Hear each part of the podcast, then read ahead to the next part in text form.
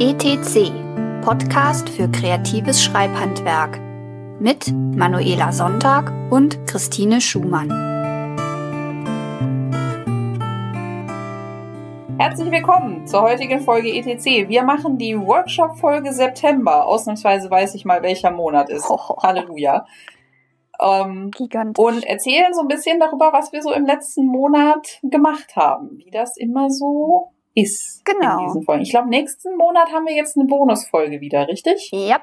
So war das doch irgendwie, Mitte yep. Oktober oder so. Was genau. wollten wir da machen? Plotting, glaube ich. Ne? Wolltest ne? du, da wolltest du deine Plotting-Methode vorstellen. Ja, ja, ja, ja, ich erinnere mich. Nochmal so. Dafür muss ich dann irgendwie vorher nochmal drei Gehirnzellen irgendwie aufwenden. Um ja. Das, also nicht, nicht, weil ich nicht weiß, wie das geht, sondern einfach nur, weil ich das vielleicht irgendwie verständlich aufarbeiten muss, was in meinem Gehirn passiert, damit es auch andere Leute verstehen, die nicht in meinem Kopf wohnen. Aber Heute machen wir erstmal Workshop. Heute erzählen wir so einfach nur aus dem Nähkästchen, was wir so gemacht haben. Und ich bin natürlich wieder glorios unvorbereitet und werde jetzt darauf warten, dass du mir erzählst, was du dir alles Feines aufgeschrieben hast und Aha. dann einfach mal reinkommen, wenn ich so. Ja. Wenn, wenn mir so danach ist. Das war jetzt okay. so der Plan.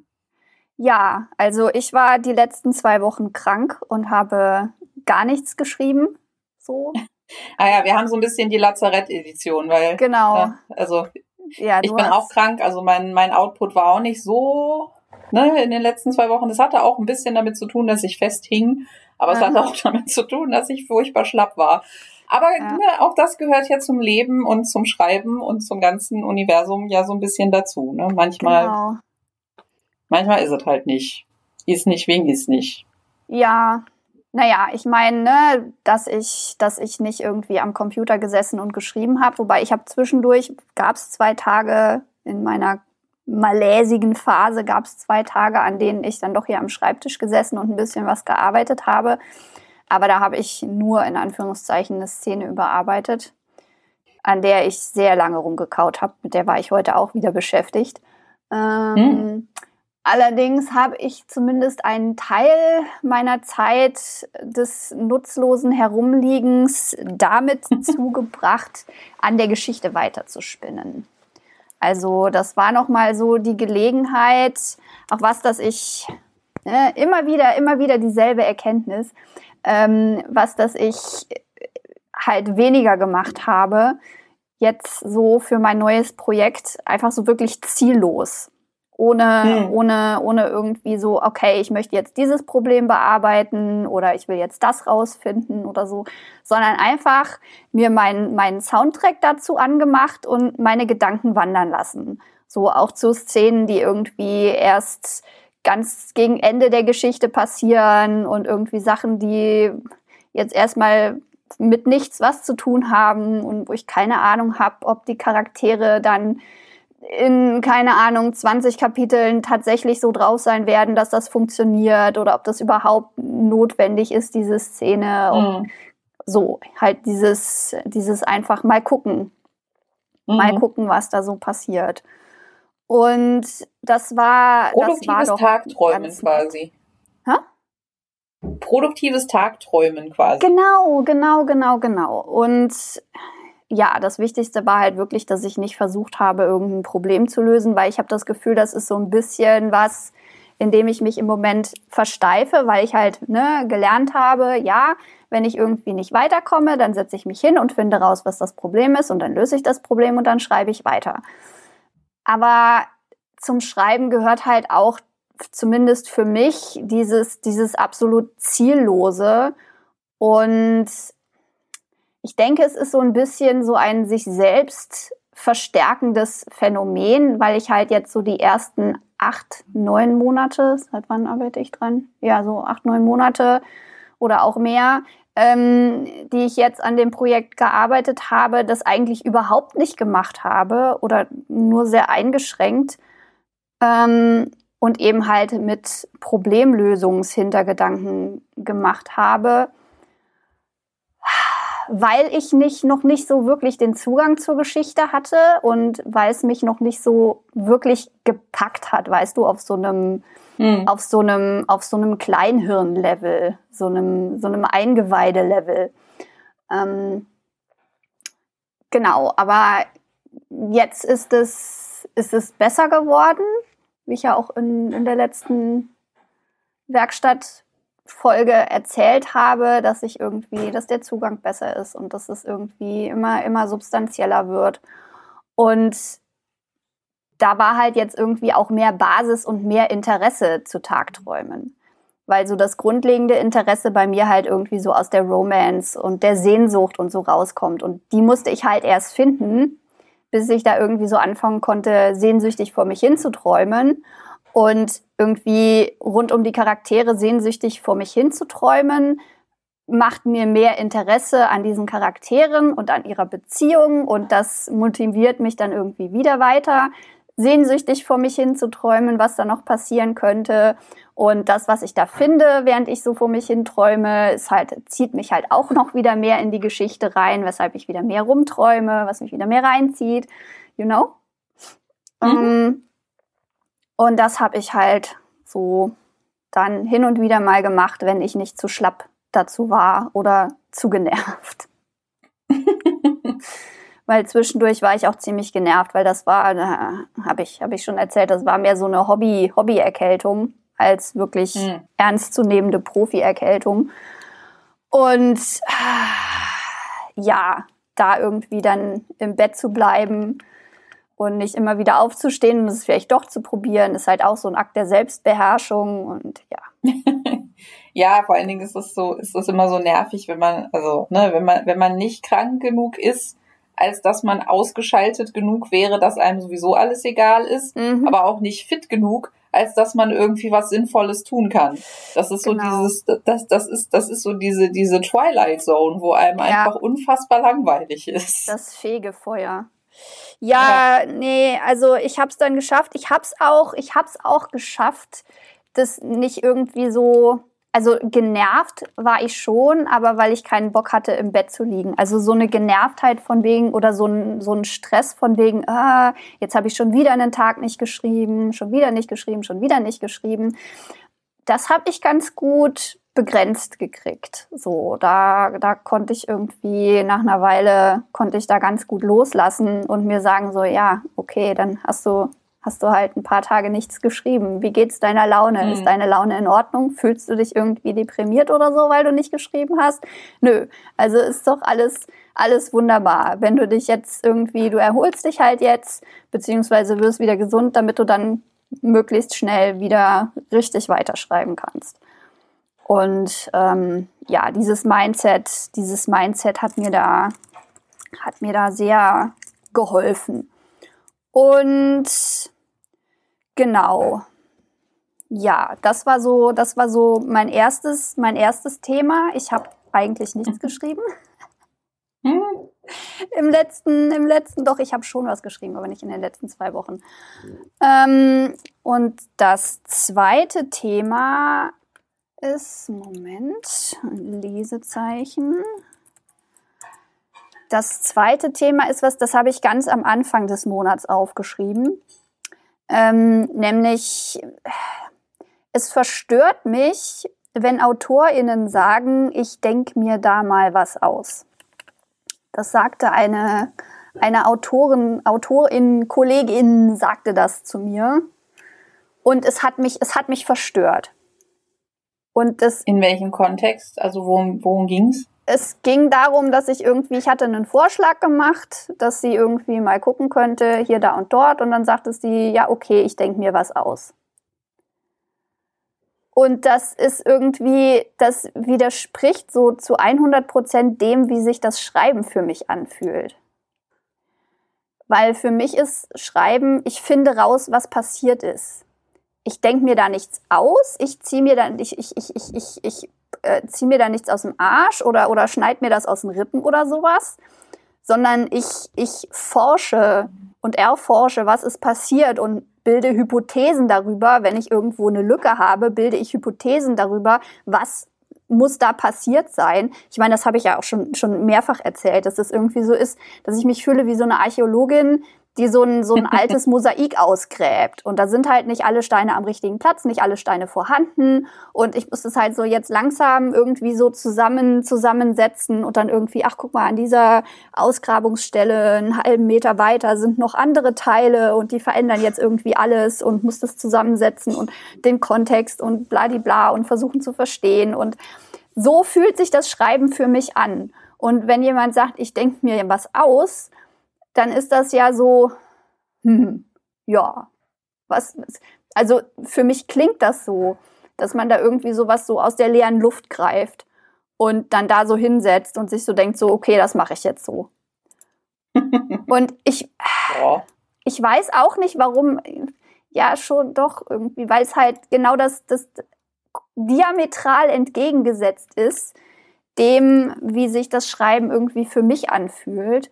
Und dem, wie ich auch die so meine Rolle als Autorin verstehe, weil ich denke mir mal was aus, bedeutet ja auch, okay, was könnten die Charaktere da jetzt tun? Das ist die Frage, was könnten die da jetzt tun? Was könnte da jetzt passieren? Anstatt was würden die da jetzt tun? Was würde da jetzt passieren? Als wäre da irgendwie so unendlich viele Freiheitsgrade und nicht eingeschränkt davon, dass, dass dass dieser Charakter irgendwie eine eigenständige Existenz hat mit eigenen Motiven und Bedürfnissen und Stimmungen und, und, und, und Beziehungen und diesem ganzen Kram, der irgendwie, ja, ihn dazu bringt, sich so zu verhalten, wie er sich verhält. Und dieses Ich denke mir mal was aus, ist, ich nehme jetzt diese Figürchen auf diesem Spielbrett und ach ja, stelle ich doch dieses eine Figürchen mal dahin und lass das das und das machen. Und du gehst jetzt aber natürlich auch davon aus, dass alles in einer Geschichte intrinsisch aus den Charakteren motiviert ist, was jetzt für meine Stories zum Beispiel meistens nicht der Fall ist. Ja, ja. Das heißt, ich könnte mir tatsächlich was ausdenken. Der Vulkan könnte ausbrechen. Da ja, haben ja. die Charaktere keinerlei Einfluss drauf. Ja, ja, da aber da ist natürlich, da ist dann natürlich, da ist dann natürlich die Frage, was hat dieser Vulkanausbruch mit dem Rest der Geschichte zu tun? Ist das schon eingebaut? Wohnen die überhaupt in einem vulkanischen Gebiet? Ist einer der Charaktere Vulkanologe? Ist irgendwie, brauchst du. Ich, sag, ich sage ja nur, es ist ein Spektrum. Man kann ja, ja. halt Dinge tatsächlich finden, die halt extrinsisch motivieren, die tatsächlich trotzdem zur Geschichte passen. Ja, ja. Ist dann halt nur ja, eher Plot motiviert. Na, natürlich, natürlich ist das extrinsisch motiviert, aber auch dein Plot, ich meine, du hast jetzt als Plot gewählt, diesen Zeitraum mit, mit, mit diesen Charakteren und dieser Verschwörung und alles, was du dir irgendwie in Anführungszeichen ausdenkst, muss ja in dieses in diesen Kontext reinpassen. Du kannst jetzt nicht irgendwie hingehen und sagen, ja, hier mitten in Frankreich bricht jetzt auf einmal ein Vulkan aus und äh, verändert irgendwie komplett den Verlauf meiner Geschichte, ohne dass das irgendwie mit irgendwas zu tun hat. Also es ja. geht nicht nur, es geht nicht nur um die Charaktere, sondern dass die Geschichte an sich ist, ist, ist, ist, ist so, ein, so ein Mosaik, das du entdeckst. Weil, okay, ich habe jetzt hier ich, diese Welt halt nur, erschaffen. Ich sage halt nur, wenn du halt irgendwie tatsächlich, ne, es gibt halt, es gibt halt die, die Möglichkeit, halt Aha. tief in die Charaktere einzutauchen, um ja, halt ja. rauszufinden, was passiert. Es gibt aber ja auch die Möglichkeit, darüber nachzudenken, was die Welt um die Charaktere herum denn einfach mal so tun könnte. Und genau. da finde ich jetzt eine Formulierung wie, ja, ich denke mir mal aus, was da passieren könnte, jetzt nicht ganz so viel am Platz. Wollte ich? Ne? Ja, ja, ja, ja, ja, ja. Das ist, das ist, du, du, du, ich, ich will dir jetzt nicht irgendwie deine Meinung absprechen. Mein, ja. mein, mein Gefühl ist dann halt, okay, aber was da irgendwie passiert und so, was du da in Anführungszeichen passieren lässt,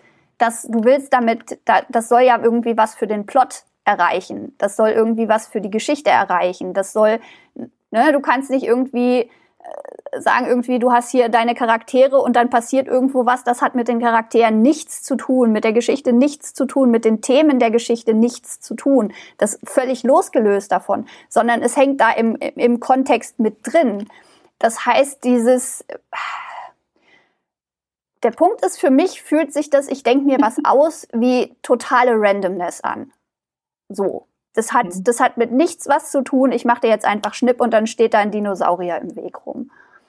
Und so ist es aber ist halt. Jetzt aber, nicht. Ist jetzt aber vielleicht, das wollte ich ja nur sagen, ist ja, jetzt ja. aber vielleicht halt auch aus deiner Sicht des charaktergetriebenen Schreibens halt vielleicht so ein bisschen viel rein interpretiert oder mehr ja, ja. rein interpretiert, als es sei, als es eigentlich aussagen wollte. Ich, ich gehe. Das war nur das, ja, war nur das was ich anmerken das, wollte. Das, das habe ich, das habe ich verstanden und ich gehe schwer davon aus, dass das so ist und dass das halt so so ist, wie, wie diese Autorin das halt irgendwie jetzt beschrieben hat oder das in diesem Moment halt ausgedrückt hat.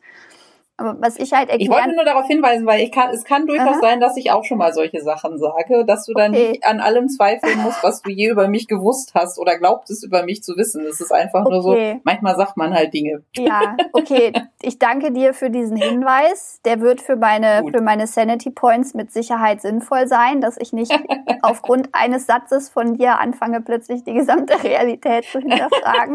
naja, ähm, man weiß es ja nicht. Ne? Manchmal, ja, ja. manchmal hat man ja so, manchmal neigt man ja dazu, also ich schließe hart von mir auf andere, ne? Ja, ja. Aber manchmal neigt man ja so dazu, irgendwie Dinge völlig irgendwie zu zerdenken, mhm. bei denen sich andere Leute vielleicht gar nicht so viel gedacht haben. Das ist genau. halt, ne, das ist halt so ein bisschen die Plage der menschlichen Existenz. Ja. Ähm, davon ist, aber, davon ist ja, aber ich kann, ich kann verstehen, was du sagen wolltest. Okay. Das, äh, ich wollte auch jetzt deinen Punkt überhaupt nicht devalidieren oder so. Ich wollte nur anmerken, Aha ne, wenn man in einem plotgetriebenen Geschichtskonstrukt denkt, macht der Satz vielleicht mehr Sinn, mhm. als wenn man tatsächlich charaktergetrieben denkt, weil da ist die Wahrscheinlichkeit, dass du einfach mal irgendwas passieren lassen kannst, einfach nur weil es jetzt halt passiert, mhm. noch sehr viel geringer. Also auch im plotgetriebenen ja. Schreiben sollte es, wie du schon so richtig sagst, irgendwas mit irgendwas zu tun haben, aber man hat halt, was die extrinsischen Motivationsfaktoren angeht, so ein bisschen breiteres Auswahlfeld normalerweise. Mhm. Auf jeden Fall. Ähm, ja, wenn du dazu nichts weiter sagen würdest, würde ich gleich zum nächsten Thema gehen. Ja, also ich ähm, ich würde vielleicht chronologisch gleich irgendwie vorgehen wollen. Von okay. daher habe ich jetzt zum Thema krank sein und äh, wenig schreiben eigentlich nicht so richtig, also nur beizutragen, ja, Hashtag same. Mhm. Ähm, weil so die letzten Wochen waren jetzt auch nicht so super produktiv. Ich habe allerdings festgestellt, dass also im, während des Urlaubs war ich tatsächlich auch erstaunt, wie, wie wenig mich das frustriert hat, dass ich nicht so richtig viel geschrieben habe oder nicht so richtig produktiv war. Ähm, weil ich das ja immer an meiner schönen Wordcount-Tabelle ja irgendwie sehen kann. Und ich glaube, ich habe halt irgendwie im Juli und August genau eine Woche gehabt, für die ich mal ein goldenes Sternchen gekriegt habe von irgendwie acht Wochen oder so. Aha. Und in den anderen war halt irgendwie immer nicht so, nicht so wirklich viel. Das ist dann schon so ein bisschen traurig, weil ich natürlich äh, ein, ein kleines Hamstergehirn habe, das sich irgendwie darüber freut, wenn es goldene Shiny Things in ein Album kleben kann. Ja. Aber Nee, ich hab's. Aber es war, es, es ging. Es, es ging. Ich hatte irgendwie tatsächlich im Urlaub so mehr das Gefühl, ich ich tue mir und meiner Geschichte was Gutes, indem wir mal, ein, indem ich mal einfach Urlaub mache und einfach mal was anderes mache und einfach schön. mal ne so ein bisschen so, so so ein bisschen abschalte, vor allen Dingen halt irgendwie so von von anderen Dingen so mhm. Arbeitsdingen und Haushaltsdingen und Handwerkerdingen und allen ah, ja, Sachen, die ja dann immer so dazwischen kommen. ähm, Stress. Dass ich jetzt danach irgendwie erstmal krank geworden bin, ist jetzt natürlich so ein bisschen dämlich vom Timing her, aber naja. Vielleicht war dein Körper einfach nur der Meinung, dass dein Urlaub noch eine Woche länger sein sollte.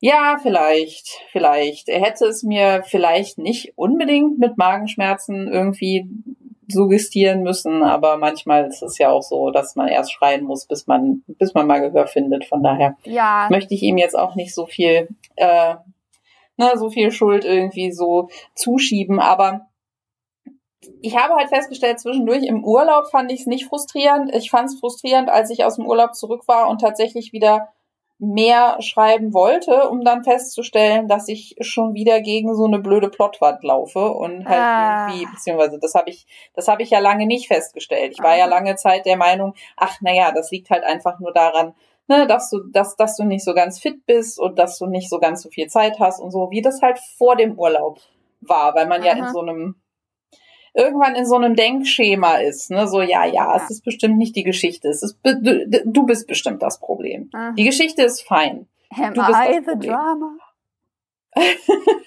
Bis ich dann irgendwann feststelle, so ja, aber nee, eigentlich bin ich nicht das Problem, weil eigentlich ne, bin ich ausgeruht und Aha. motiviert und jetzt irgendwie hm, funktioniert es halt irgendwie trotzdem nicht. Aber ne, so da, darüber können wir vielleicht später nochmal sprechen, wie man irgendwie, wie man gegen, gegen Plotwände läuft. Passiert mir immer wieder.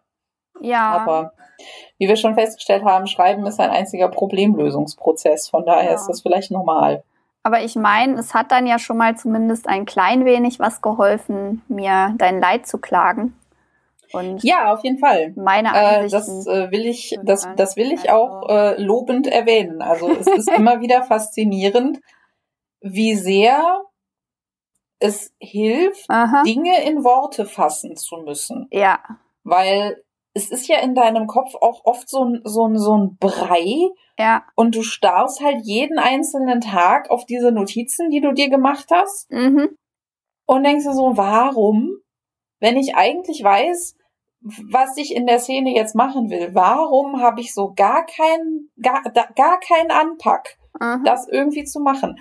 Und bis ich dann irgendwie tatsächlich mal dazu gekommen war, zu denken, ja, aber vielleicht ist das, was ich mir da aufgeschrieben habe, was in der Szene passieren soll, einfach Mumpitz. Naja, muss ich ja halt nicht. irgendwie erstmal so, so einen Schritt zurück machen mhm. und mich fragen, ja, aber warum soll das denn jetzt passieren? Mhm. Und dann musste ich mir die Frage beantworten, weil ich dachte, das wäre ganz lustig. Mhm. Und dann musste ich mich fragen, aber ist das eine gute Begründung? Und dann musste ich mir antworten, nein, ist es nicht. Weil es noch nichts Weil mit dem Plot zu tun hat. Es ist völlig hat. unnötig.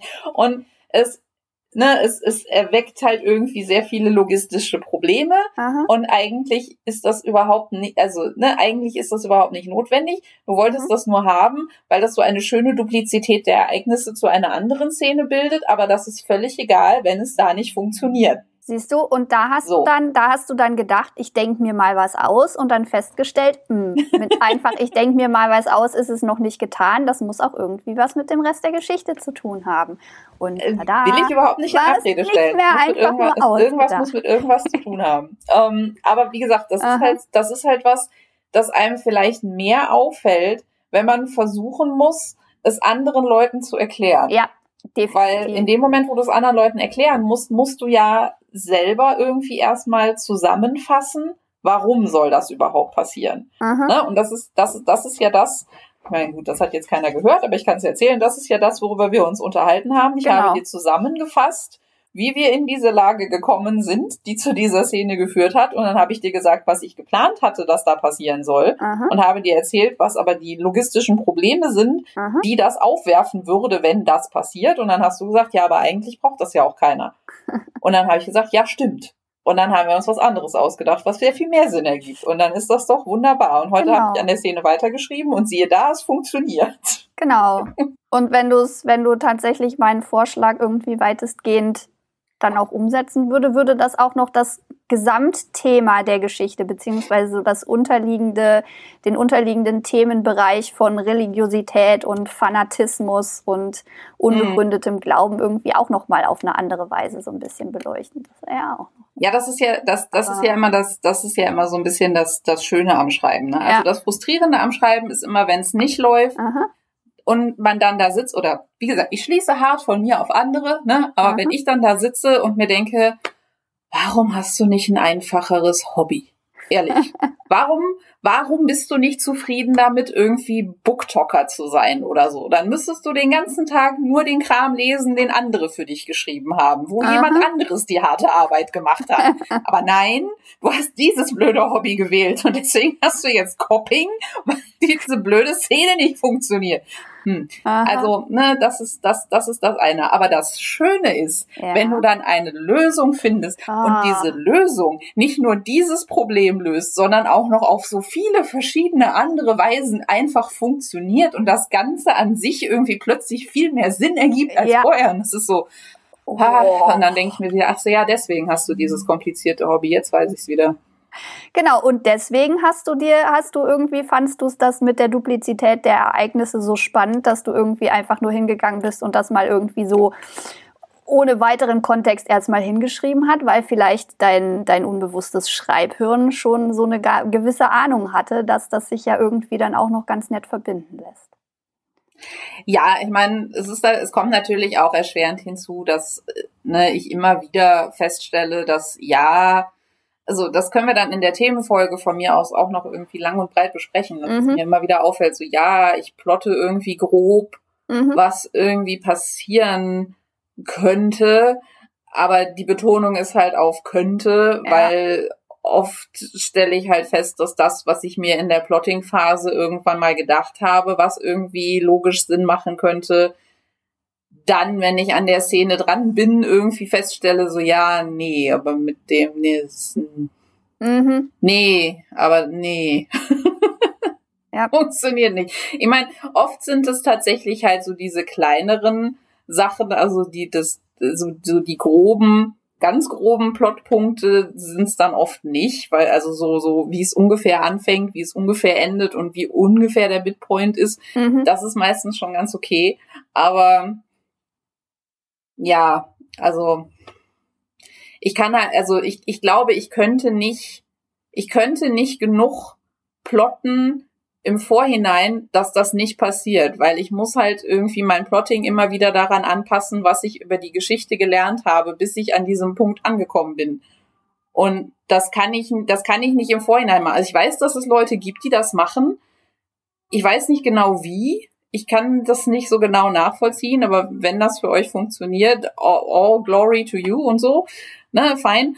Ähm, ich ich weiß halt nicht, also für mich weiß ich nicht, wie das funktioniert, wie du dich halt irgendwie hinsetzt und, und im Vorhinein halt irgendwie wirklich schon jedes Detail halt irgendwie plottest, weil da mein Gehirn funktioniert so nicht. Ja, die haben halt diesen gesamten, diesen gesamten Prozess irgendwie das, okay, ich guck mal, wie das dann funktioniert, haben die halt im Gehirn schon sehr viel detaillierter durchgegangen als du. Und ja, das, vielleicht. was du halt irgendwie dann schreibenderweise rausfindest, finden sie denkenderweise raus. Und ja, schreiben dann, ist nicht groß genug, um so viel zu denken. Nee, meins auch nicht. Und es ist auch alles viel zu, viel zu kompliziert, als dass ich das irgendwie im Kopf behalten könnte. Und es ist zu viel, viel zu viel Charakterkram und so. Und aber wenn wir es, wenn wir es jetzt schon bei Überarbeiten haben, dann, dann, dann ergänze ich noch kurz äh, ja, einen Punkt, ähm, weil ich nämlich, das ist noch mal so, ne, der Spruch, erst überarbeiten, wenn das Buch fertig ist, was mhm. ja für mich überhaupt nicht funktioniert. Und ich habe heute an einer Szene eine Änderung vorgenommen, in, indem ich die, die Erwähnung, also werden wir konkret, ähm, Ginny hat so einen, einen, einen Traum, eine Vision, irgendwie, wo sie in einem Moor ist und sieht da eine Person, eine weibliche Figur mit roten Haaren in einem Kleid, die irgendwie und interagiert dann mit ihr.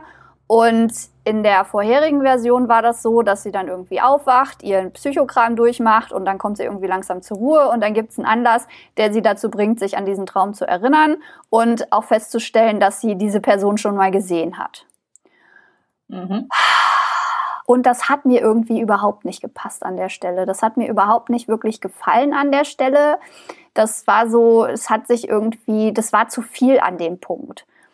Okay. So irgendwie noch so eine Erklärung zu machen und zu erklären, dass ja, und dann war da auch noch irgendwas, das irgendwie aus der Dunkelheit kam und bla, und das war irgendwie,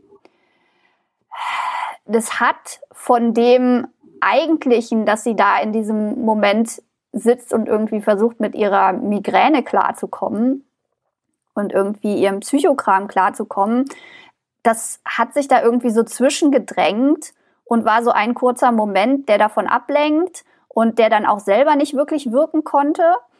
Und dann bin ich halt hingegangen und habe dieses, dass sich Ginny erinnert, dass sie die Person schon mal gesehen hat, in den Traum eingebaut.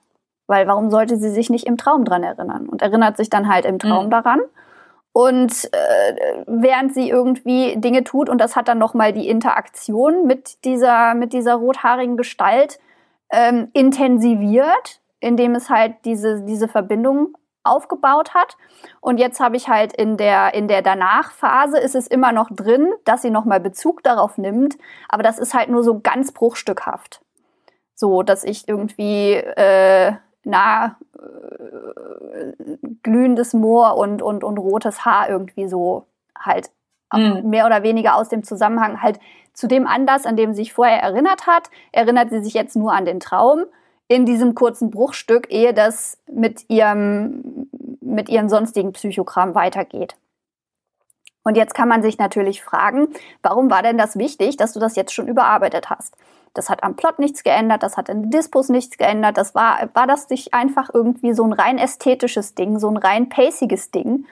Aber die Sache ist, dadurch es hat sich schon was geändert. Das war nicht nur rein ästhetisch, sondern es hat sich der Impact von diesem Traum und wie sich dieser Traum für Ginny anfühlt und was da irgendwie, wie sich so das, der Sand und die Steine ihrer Psyche sozusagen, die, die, die wirbelt man durcheinander, ne? Und dann, dann setzt sich das alles wieder. Und wie sich das alles setzt, hat sich dadurch verändert, dass es da an dieser Stelle anders durcheinandergewirbelt wird.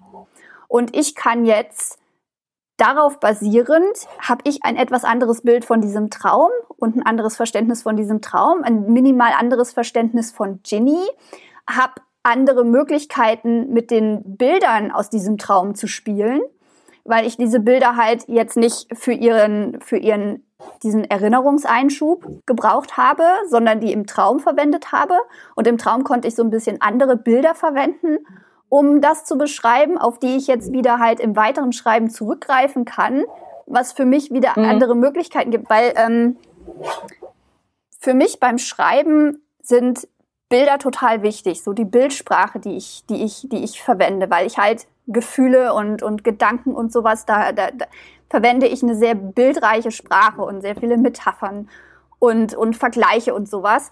Und die Bildsprache, die ich aufbaue, hängt halt von so Formulierungen ab und von so Reihenfolgen und von so Bezügen. Und wenn ich das nicht anf von Anfang an so überarbeite und in diesen versuche eben einen möglichst polierten, möglichst vollständigen Zustand da zu erreichen in meiner Bildsprache, kann ich die halt später im Buch nicht so fortsetzen. Und ich kann die späteren Kapitel dieses Buches nicht so schreiben, wie ich sie schreiben will und nicht so verstehen, wie ich sie verstehen oder wie ich sie schreiben sollte, wie ich sie verstehen sollte, halt diese Realität, diese, dieses, wie, was tatsächlich passiert ist, nicht so rausfinden, wenn wir nicht die entsprechende Sprache und die entsprechenden Bilder und die entsprechend, das entsprechende Verständnis von allem zur Verfügung steht. So. Und deshalb kann ich halt nicht erst das Buch schreiben und dann überarbeiten. Ich kann das Buch nicht schreiben, wenn ich nicht weiß, wie ich das Buch schreiben muss. Und ich kann nicht wissen, wie ich das Buch schreiben muss, wenn ich nicht von Anfang an immer rausfinde, wie das denn weitergeht und wie diese ganzen Details weitergehen. Und das ist so auch mein, mein weirdes Schreibgefühl. ne, weil ich meine natürlich. Nö, das würde ich, das würde ich durchaus auch so sehen. Also gerade wenn ich halt irgendwie äh, rumbastle oder halt irgendwie feststelle, dass das Informationsmanagement halt irgendwie hakt und ich halt irgendwas eingebaut habe, was eigentlich irgendwie erst erst viel später irgendwie eingebaut werden oder ne, viel später eingebaut werden könnte, weil es an der Stelle halt irgendwie noch gar nicht so relevant ist, mhm. dann muss ich das auch überarbeiten, weil schon alleine dadurch, dass ich es halt an der späteren Stelle wieder einbauen will, mhm. fände ich es total affig, dass das dann zweimal in meinem Text ist. Ja. Und ich dann halt irgendwie denke, so ja, aber dann, dann, dann ändere ich das halt irgendwie da kurz. Dann habe ich das Problem nicht, weil ich halt irgendwie nicht einsehe. Also ich, ich sage immer, Vergangenheits-Ela ist eine lazy bitch, weil sie halt mir sehr viele Probleme irgendwie hinterlässt für die Überarbeitungen. Aha. Aber zumindestens so faul, dass ich ganz ein, dass ich Dinge, die ich schon weiß, die ich ändern will, Aha. nicht irgendwie ändere und das Problem auch später verschiebe, so schlimm ist es dann doch nicht. ja, wobei ich muss sagen, ich muss sagen, bei mir war es so ein bisschen ein Durchbruch in, in meiner Schreibpraxis, als ich halt angefangen habe, mir zu erlauben, Sachen liegen zu lassen. Gewisse ja, Dinge nicht immer sofort. So ein darauf an, ne? Wie gesagt, wenn es halt so ein, wenn es halt so ein easy Fix ist, von, also mhm. was heißt easy, ne? Aber wenn es, wenn ich mir halt sicher bin, dass ich das, dass ich das ändern will. Mhm. Und dass es das ist, was ich ändern will. Und wenn ich rausgefunden habe, warum ich das ändern will und mhm. warum das Sinn macht, das zu ändern, dann sehe, dann, dann, dann muss ich das auch machen. Weil ja, ja. dann ist ja, in meinem, in meinem kernigsten Kern meines innersten Ichs ist dann nichts zu finden, was dagegen spricht. Ja. Weil, warum nicht? Ja. Anders ist es halt, wenn ich halt so ein vages Gefühl habe, weißt du, so, mhm. ja, hm, ich glaube irgendwie hier stimmt irgendwas mit der Atmosphäre nicht. Ich mhm. weiß aber nicht genau, was es ist. Oder hm, ja, ich glaube, das Pacing in der Szene ist irgendwie noch weird. Oder dieser Dialog ist irgendwie, ja, an der richtigen Stelle, aber irgendwie das, worüber sich die Leute unterhalten, ist irgendwie komisch. Mhm. Ähm, ne, solche Sachen, ja, solche Sachen, das, ne, das sind dann halt, wie gesagt, die Sachen, über die sich dann mein Überarbeitungs-Ich halt irgendwie immer beschwert, mhm. weil ich das dann an mein Zukunfts-Ich delegiere, weil ich es halt einfach in dem Moment noch nicht weiß und auch nicht weiß, ob es sich darauf lohnen, also ob es sich lohnen würde, darauf zu warten, dass mir jetzt da irgendwie ein Geistesblitz kommt. Ja. Weil ich mir denke, hm, ja, aber, aber warum? Ich kann ja, also, ne, ich, ich weiß ja, dass an der, dass an der Stelle irgendwas noch nicht so richtig Aha. stimmig ist.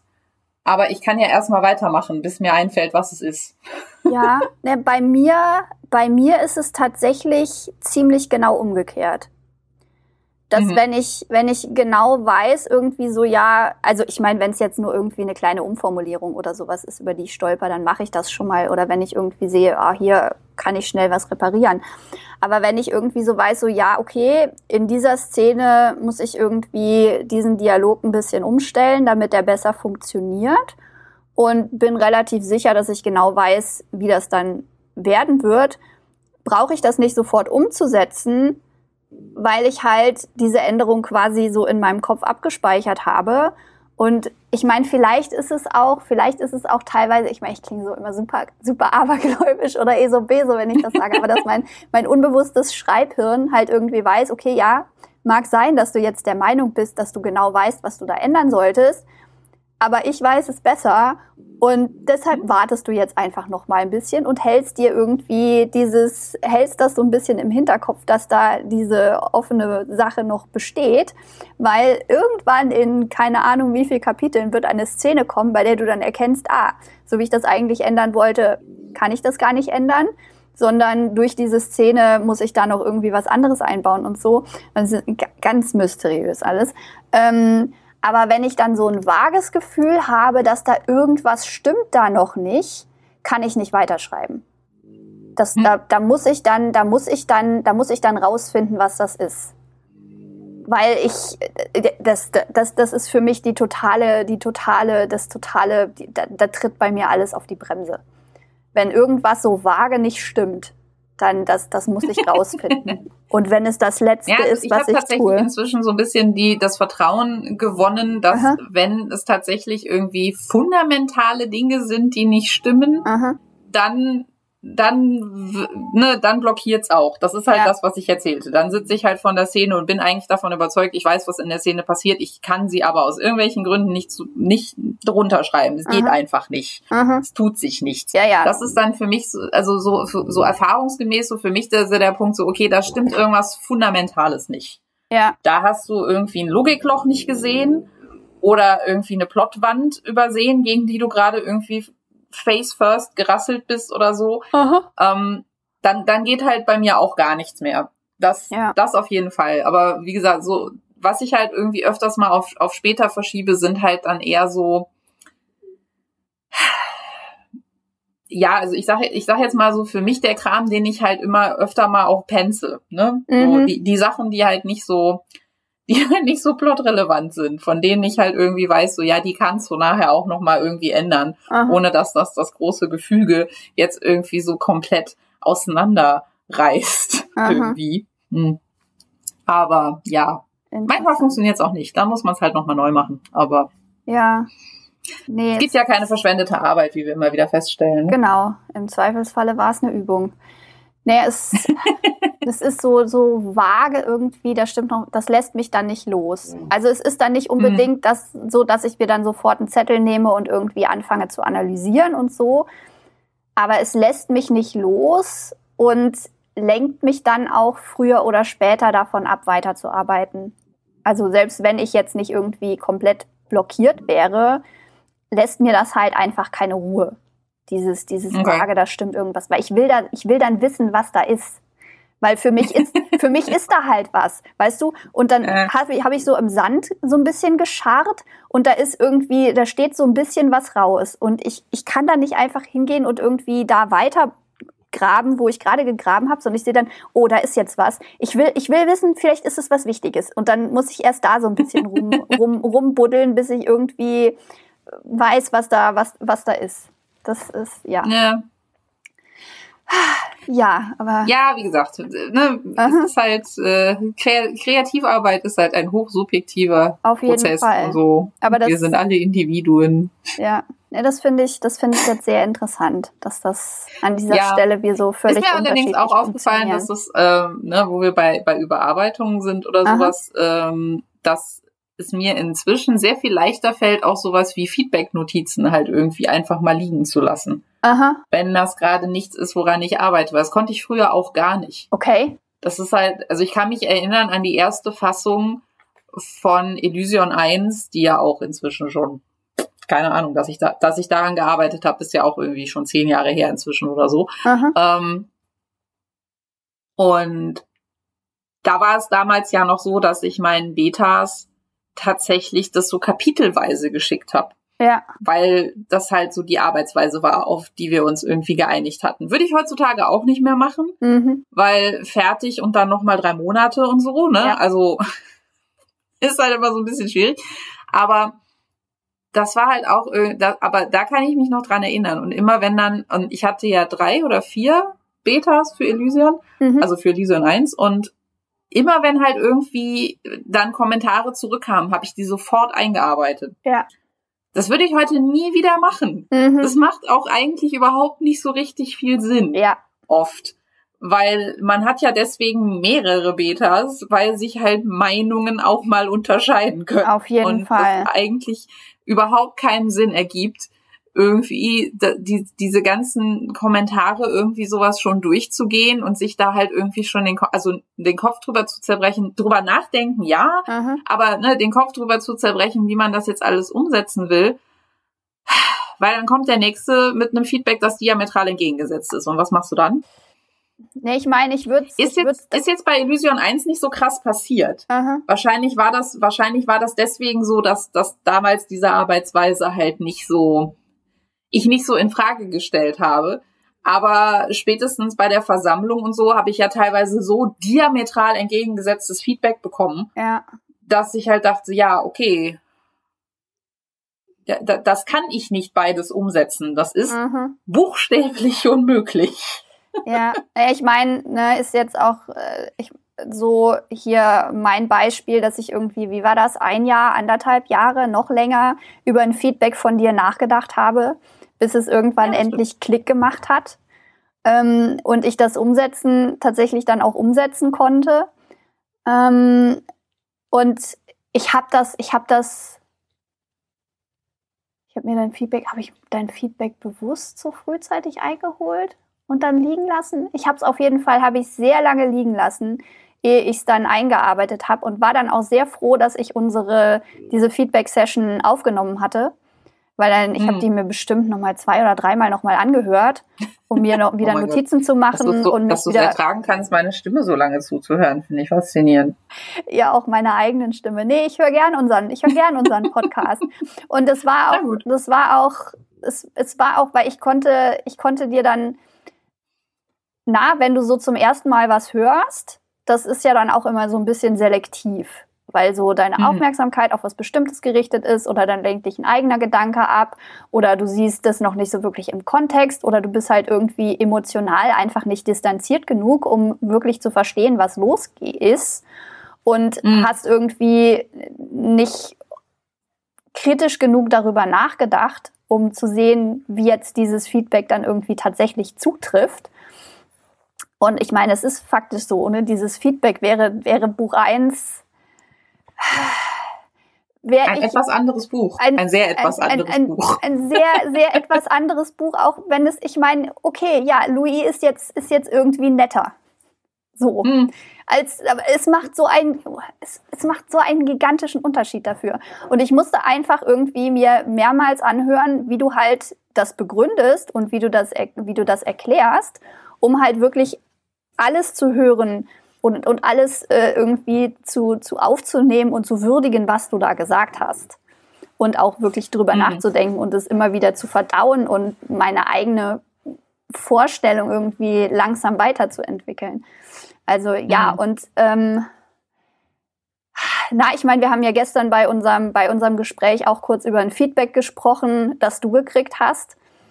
Weil, ne, ich meine, du hast es, du hast Das wäre jetzt auch meine Frage gewesen, genau. ob wir jetzt, ob wir so ein, ob wir jetzt so von Überarbeiten einfach so den Segway machen zu Feedback, weil das wäre so der letzte Punkt auf meiner, auf meiner nicht, nicht existenten mentalen Liste gewesen. Genau, ja, ich, das, das fände ich auf jeden Fall gut, weil ähm, kurz, du hast es, du hast es mit Sicherheit nicht so gemeint, ähm, aber es kam so rüber, ähm, dass du kriegst Feedback und du setzt es sofort um.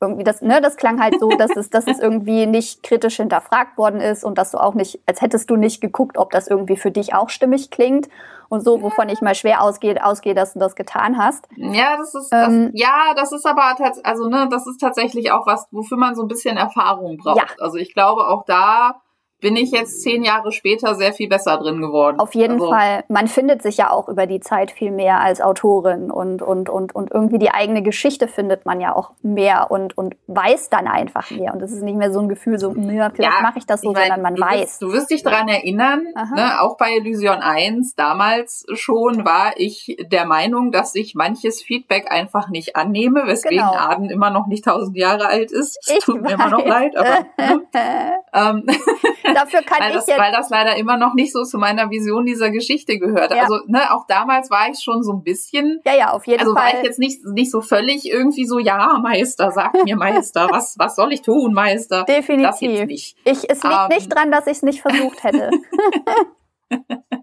nee, du hast es, du hast es, äh, du hast es redlich und ehrlich und heldenhaft versucht. Aha. Ich äh, kann das, ich kann das wertschätzen. Ja. Ähm, aber es ist definitiv so, dass der respektvolle, aber kritische Umgang mit Feedback tatsächlich auch was ist, was man üben muss. Auf jeden Fall. Und wo man besser drin werden kann, wenn man ja. wenn man es öfter macht. Ja, einfach. vor allem auch vor allem auch wenn man wenn man lernt Feedback zu entziffern. Weil ne, es ist ja nicht nur so, dass man irgendwie ja. eine Geschichte, die man liest, entziffert und, und versteht, was ist gemeint, sondern auch bei Feedback guckt und versteht, was gemeint ist. Und da war jetzt das Beispiel, das du genannt, das, das, das wir gestern hatten, ein ziemlich gutes, weil halt das Feedback kam, dass in Buch 1 Marie, so die, die beste Freundin in dem Fall von, von Blanche, mhm. dem Hauptcharakter, dass die als überflüssig empfunden wurde und halt der Vorschlag kam, ja, beziehungsweise über, überflüssig klingt so negativ, aber ne, das, das Feedback war halt so, sie tut halt für den Plot nichts ja. in Teil 1. Und das genau. ist wahr. Das, das ist ja. so. Das, das, das, das, das kann man nicht genau. in Abrede stellen. Genau. Von und daher war halt so ne, die, die Anmerkung, ja, vielleicht könnte man das ja dahingehend äh, ändern, dass wir zwar von einer Person, die Marie heißt, erfahren, mhm. die halt irgendwie Blanche sehr wichtig ist, aber die jetzt zu dem Zeitpunkt, als Blanche in den Zirkel zurückkehrt, vielleicht irgendwie noch auf dem Auftrag ist oder so, dass sie halt Aha. halt einfach nicht anwesend ist und dann könnte man halt irgendwie diese ganzen Szenen so ein bisschen zusammenkürzen, weil sie ja. halt den Plot direkt jetzt nicht wirklich voranbringen, sondern ja. halt mehr so Worldbuilding, Hintergrundgeschichte. Story und, halt. Also vor allen Dingen sehr viel Worldbuilding er erklären. Und, die, ähm, und, die und halt Story. sehr viel Charakterkram machen. Genau, die Story. Und ja, genau, sehr viel, sehr viel Story machen. Genau. Und das war halt für mich so ein bisschen lustig, weil meine erste instinktive Reaktion war halt so ein bisschen so, the fuck no. Ähm, weil in meinem Kopf ist natürlich Marie, weil ich schreibe jetzt Teil 4, ne? Und Marie mhm. ist halt so einer der, der wichtigen Charaktere, ohne die funktioniert gar nichts und nichts in, also Blanche wäre mindestens schon fünfmal gestorben, wenn es Marie nicht gäbe. Marie Aha. ist der Samwise Gamgee dieser Geschichte, von daher würde das nicht funktionieren. Ja. Ähm, aber das weiß, aber das weiß ja jemand, der, der nur den ersten Teil gelesen hat, weiß das natürlich nicht. Genau. Und na, daher ist das, ist das Feedback durchaus gerechtfertigt in ein, in, in gewissem Sinne. Mhm. Aber es erforderte natürlich schon so, so eine, ja, so, so eine gewisse Bewertung, ne, wie du halt schon richtig sagst, weil für mich stand halt nie zur Debatte, sie aus dem ersten Teil rauszustreichen, mhm. weil zum einen würden mir dann sehr viele, sehr viele charakterliche, storytechnische und Worldbuilding-technische Dinge mhm. einfach ins komplette Erzählen abrutschen, einfach ins komplette Behaupten ja. und dann könnte ich gar nichts mehr davon zeigen. Also zumindestens müsste ich mir sehr arg schwer überlegen, wie ich das dann noch gezeigt kriege. Und jetzt habe ich halt einfach diesen Charakter, der das halt einfach macht. Mhm. Ähm, und äh, zum anderen, wie gesagt, hätte ich halt unfassbar Schwierigkeiten, diesen wichtigen Charakter dann im zweiten Teil halt irgendwie von null aufzubauen. Ja. Wenn die halt plötzlich irgendwie so aufploppen würde. Genau. So. Und da ist dann ähm, halt, ach so. Ja, Entschuldigung. Jetzt darfst du.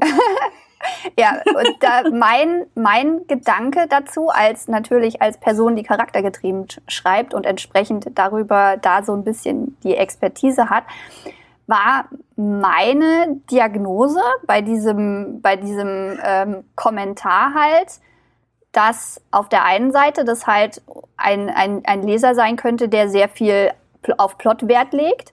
Weil, ne, mhm. berühmt, berüchtigt, alle wissen es, meine Oma findet das zweite Buch, Prinzip der Wahrheit, total langweilig, weil da so viel Charakterkram passiert und irgendwie mhm. für sie gefühlt nichts vom Fleck kommt.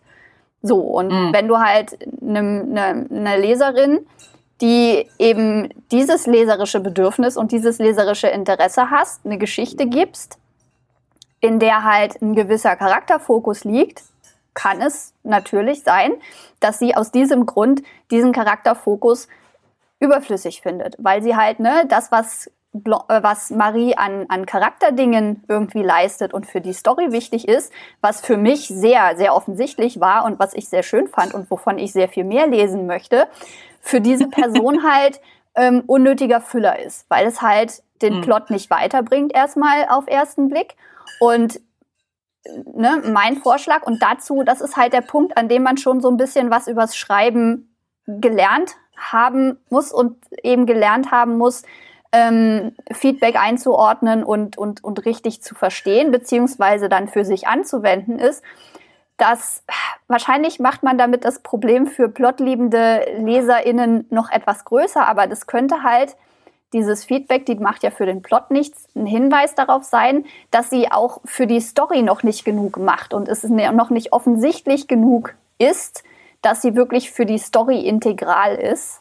Und mein hm. Vorschlag war halt dann gewesen, auf diesem Feedback, vielleicht willst du Marie zusammenkürzen, war mein Vorschlag an Ela gewesen, vielleicht willst du Marie noch viel wichtiger machen und noch, noch mehr ihre, ihre, ihre äh, Rolle für die Story und ihre Bedeutung für Blanche noch ein bisschen deutlicher mhm. machen und sie einfach für Blanche in ihrem Gefühlsleben, in ihrem Denken, in irgendwie auf verschiedenste Arten und Weisen spürbarer machen, dass, dass Marie da wichtig ist.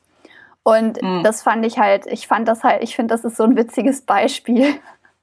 Und wie das dann Ja, es ist aber, ne, es ist, es ist aber genau das, was du ja. sagst. Man muss halt durchsteigen, was, was, was der, was, was das Feedback hinter dem Feedback ist. Mhm. So, ne, das, das Feedback hinter dem Feedback ist, ich weiß nicht, was der Charakter tut. Ja. Ich weiß nicht, was der Charakter soll. Ja. Ähm, und das erfordert halt so eine gewisse Erfahrung, da so ein bisschen, so ein bisschen durchzusteigen und so durch den, durch den vordergründigen Kommentar mhm. halt so ein bisschen durchzublicken. Ja. Ich meine, es ist so. ja, es ist und vor ja allen Dingen halt nicht in blinden Aktionismus zu verfallen ja. und sich zu denken, oh, dann sollte ich diese Szenen wohl besser zusammenkürzen, bevor du überhaupt gehört hast, wie die bei anderen Leuten angekommen sind. Ja, und es ist ne? ja, weil das ist halt eine sehr subjektive Geschichte. Genau, und es ist ja, es ist ja auch so, das klingt jetzt, das klingt jetzt vielleicht ein bisschen bevormundend und herablassend. Es, es soll nicht so gemeint sein, es soll eine wertfreie Beobachtung sein. Leser Innen haben ja nicht unbedingt Ahnung vom Schreiben und ich unterstelle, dass LeserInnen nicht unbedingt immer sagen können, wo jetzt tatsächlich ihr Problem herkommt, was jetzt tatsächlich ihr Problem ist. Weil ne, auch mit diesem, ähm, was ist das eigentliche Grundproblem, die Frage, die wir als mhm. AutorInnen uns immer wieder stellen müssen, um den wirklichen Problemen unserer Texte auf die Spur zu kommen, muss man halt das ist halt eine Frage, die sich die wenigsten LeserInnen stellen, die nicht selber irgendwie einen, einen äh, schreiberischen Hintergrund haben. Und diese Frage muss man dann halt stellvertretend für die LeserInnen stellen. Was ist das, was ist das eigentliche Grundproblem? Ist das eigentliche Grundproblem, mhm. dass Marie nichts für den Plot macht und man löst es, indem man Marie noch weiter einkürzt? Oder ist das das eigentliche Problem, Grundproblem, dass Maries Rolle für die Story nicht klar genug rausgearbeitet ist und man würde es lösen, indem man das ausarbeitet. Ich meine, ich tue jetzt so, als hätte ich mit meinem Vorschlag recht gehabt. Das muss nicht unbedingt stimmen. Ich, wir werden sehen, wie du das dann letztendlich irgendwie ähm, alles, alles, alles schreibst und ich bin schon sehr gespannt. Ähm, aber das ja, ist aber halt es ist ja auch eigentlich, also im, im, im Endeffekt ist es ja aber auch eigentlich mh, hm, ich will jetzt nicht sagen irrelevant, aber mhm. es ist also de, der Sinn und Zweck von Feedback für mich, mhm. also in meiner Perspektive, ist ja vor allen Dingen mir zu zeigen, was von meiner Geschichte funktioniert, so wie ich mir das gedacht habe ja. und was nicht. Ja. Von daher ist es ja egal, aus welch, also ist es ja egal, ob ich das jetzt richtig interpretiere oder nicht richtig interpretiere, was jetzt die Gründe für diesen, für, für diese Eingabe sind. Es ist auf mhm. jeden Fall so, dass offensichtlich dieser, dieser Ausschnitt der Geschichte mit Marie für diesen Leser zumindestens halt nicht klar genug rausgearbeitet war. Mhm. Und das kann ich ja jetzt als Kommentar einfach mal aufnehmen. Ja. Und kann mir, wenn ich das überarbeite, einfach überlegen, wo finde ich jetzt noch irgendwie so Stellen, wo ich der Meinung bin, da könnte man das irgendwie so ein bisschen so, so ein bisschen schöner rausfeilen. Weißt du, so, ja. so diese, diese Feinkorrekturen an der Statue, die es schon gibt. Mhm. Ne, aber wo du jetzt halt nochmal mit dem kleinen Meißel hingehen kannst, um hier noch eine Haarsträhne schöner zu machen und da noch die Fingernägel auszuarbeiten und so. Mhm.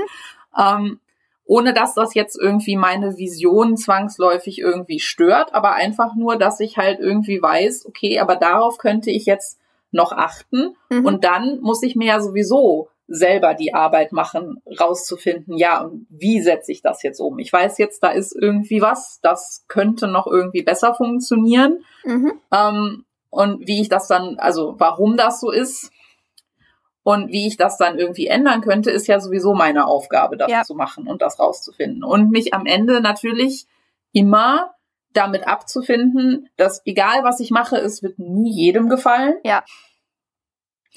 Das ist halt auch so eine Geschichte, ne? Also gerade was, was halt irgendwie ähm, Feedback zu Charakteren angeht, habe ich halt auch festgestellt, manchmal muss man einfach damit leben, ja. dass unterschiedliche Lesende mit unterschiedlichen Vorerfahrungen, Erwartungen, Interpretationshintergründen halt irgendwie ausgestattet sind. Mhm. Und für den einen hast du den Charakter total super geschrieben und der findet sich darin total wieder und findet das alles total super und der andere versteht den Charakter überhaupt nicht. Ja. Und weiß überhaupt nicht, was das soll und was das tut und findet ja. das halt von vornherein irgendwie alles unlogisch.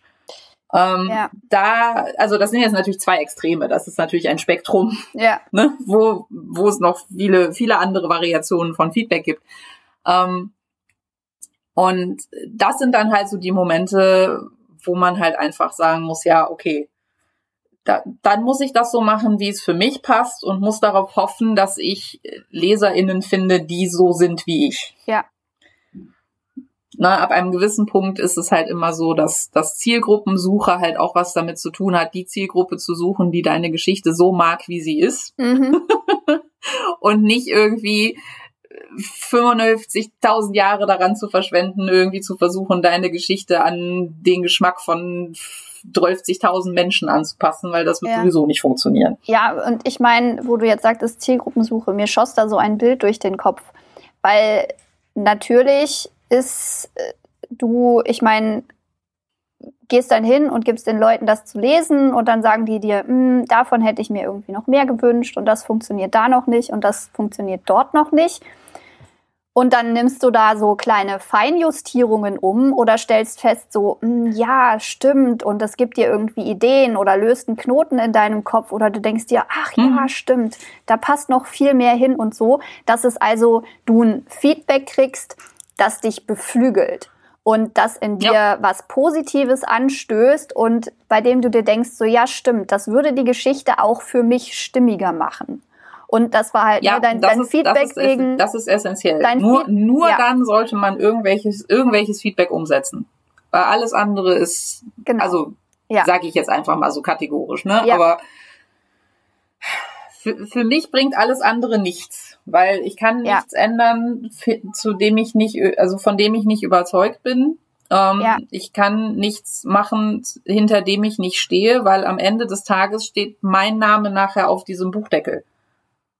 Und ich muss damit leben, wenn Rezensionen sagen, ich fand das aber kacke, dass du das so und so gemacht hast. Ja. Und dann muss ich sagen können, ja, aber ich habe das mit Überzeugung so gemacht, weil ich das so machen wollte. Ja, genau. Und es ist halt, es ist halt Ne, manchmal, manchmal dauert es, bis man, eine, bis man Feedback versteht. Manchmal dauert es ein Jahr, bis es irgendwie Klick macht und man sieht so, ja natürlich, das würde, das, das, das, das, das ist, was dieser Charakter jetzt braucht. Warum ist mir das vorher irgendwie nicht eingefallen?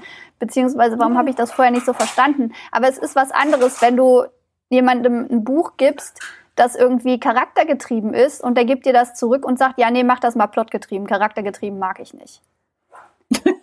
Das, ja, das okay. ist, das ist ein, und ja, und das funktioniert dann halt nicht. Und wenn du dann überlegst, so, oh ja, okay, wie kann ich jetzt irgendwie meine charaktergetriebene Romance plotgetriebener machen? Das ist dann nicht mehr, das ist dann, das ist dann nicht mehr die Geschichte. Und das ist dann natürlich schade, dass du da irgendwie jemanden kennst, bei dem du dich irgendwie gefreut hast, das äh, Feedback zu hören, weil du dachtest, ach, das wird bestimmt toll und dann kriegst du so ein Feedback. Aber so ist das halt einfach.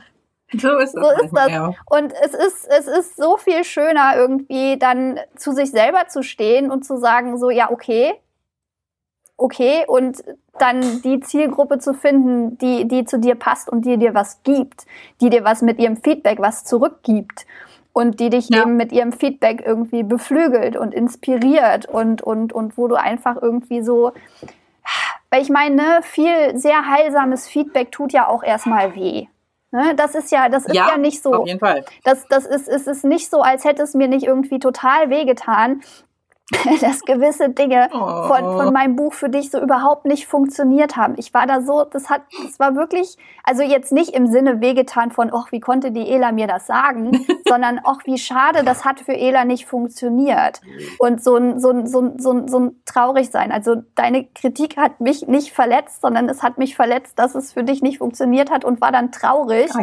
Und äh, musste das, ne, also aber es hat mich dann halt beflügelt, das noch mehr rauszuarbeiten, irgendwie, was ich da eigentlich sagen wollte und eine Formulierung umzuarbeiten, damit es irgendwie äh, ja für dich irgendwie stimmiger, stimmiger wäre. Mhm. Und ich war mit der Formulierung, die ich am Anfang hatte, war ich zufrieden. Das hat für mich eigentlich alles so gepasst.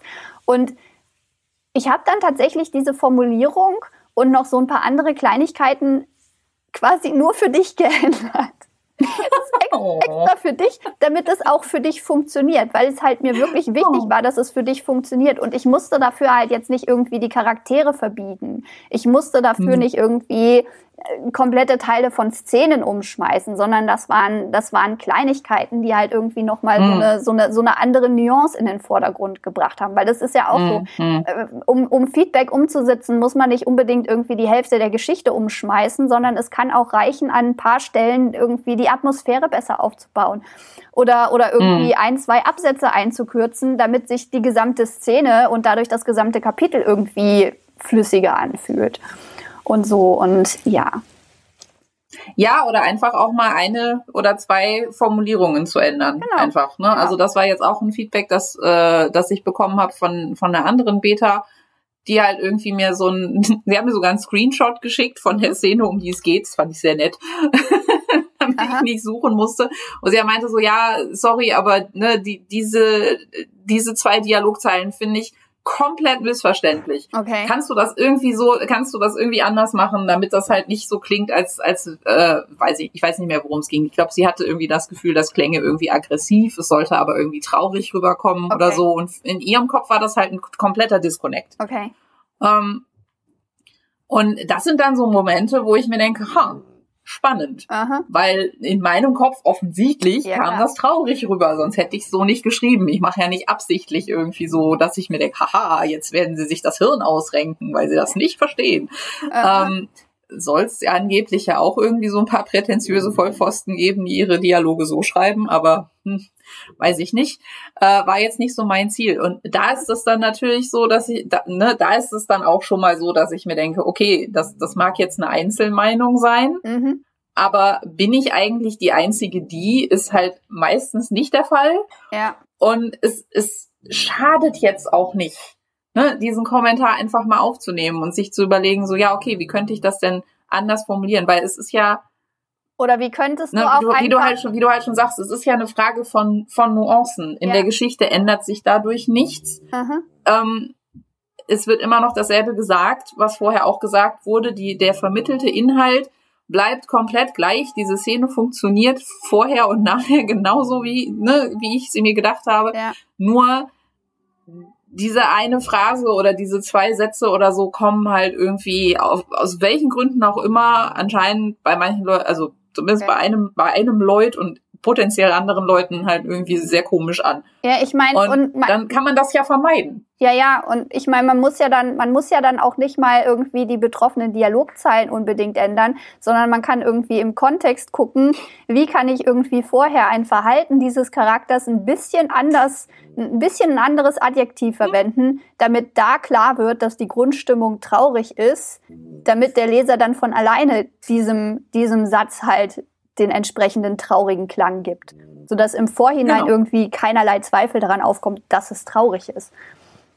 Genau. So, das, das, das geht ja auch. Aber das, das sind ja auch so. Aber erzähl doch noch mal von deiner, von deiner Leserunde. Du hast genau. doch die Leserunde zu äh, Prinzip der Wahrheit angefangen, oder nicht? Ja. Ich habe zwischendurch so ein bisschen, so ein bisschen Cyberstalking betrieben, oh. weil ich ja oh. immer wissen will, wie sich, äh, wie, wie, wie sich so meine meine Buchnichten und Neffen oh. so schlagen. Aha. Ja, nee, die Leserunde, die Leserunde hat, hat überraschend gut ging die los. Also die von den Leuten, die mir gesagt hatten, so, ach ja, sag mal Bescheid, wenn, wenn, zweite, wenn das zweite Buch dann, wenn du da die Leserunde machst, die waren auch, ich glaube, bis auf eine Person waren die alle gleich mit dabei und haben sich auch ganz doll gefreut. Einer hat das Buch jetzt schon durchgelesen. Ähm, die hat das, die hat das verschlungen oder er, ich weiß nicht, wes Geschlecht. Ähm, aber diese, das ist echt diese, äh, sportlich.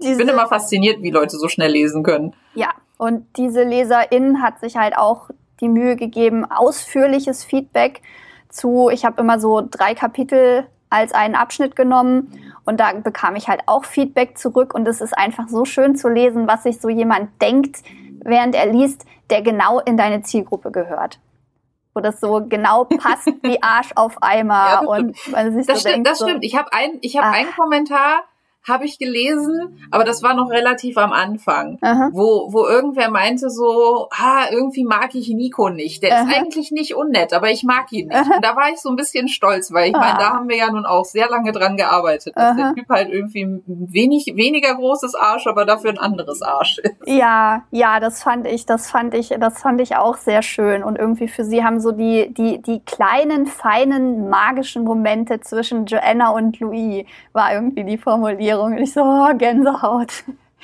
Gänsehaut, das, oh. ja, das ist genau, oh, das, das ist so, das ist so, ah wirklich, wirklich, ich, ich, ich bin auch diesen, diesen, diesen LeserInnen so, so dankbar für ihr Feedback, weil das einfach, das tut so gut, das ist so schön, das macht so viel Spaß.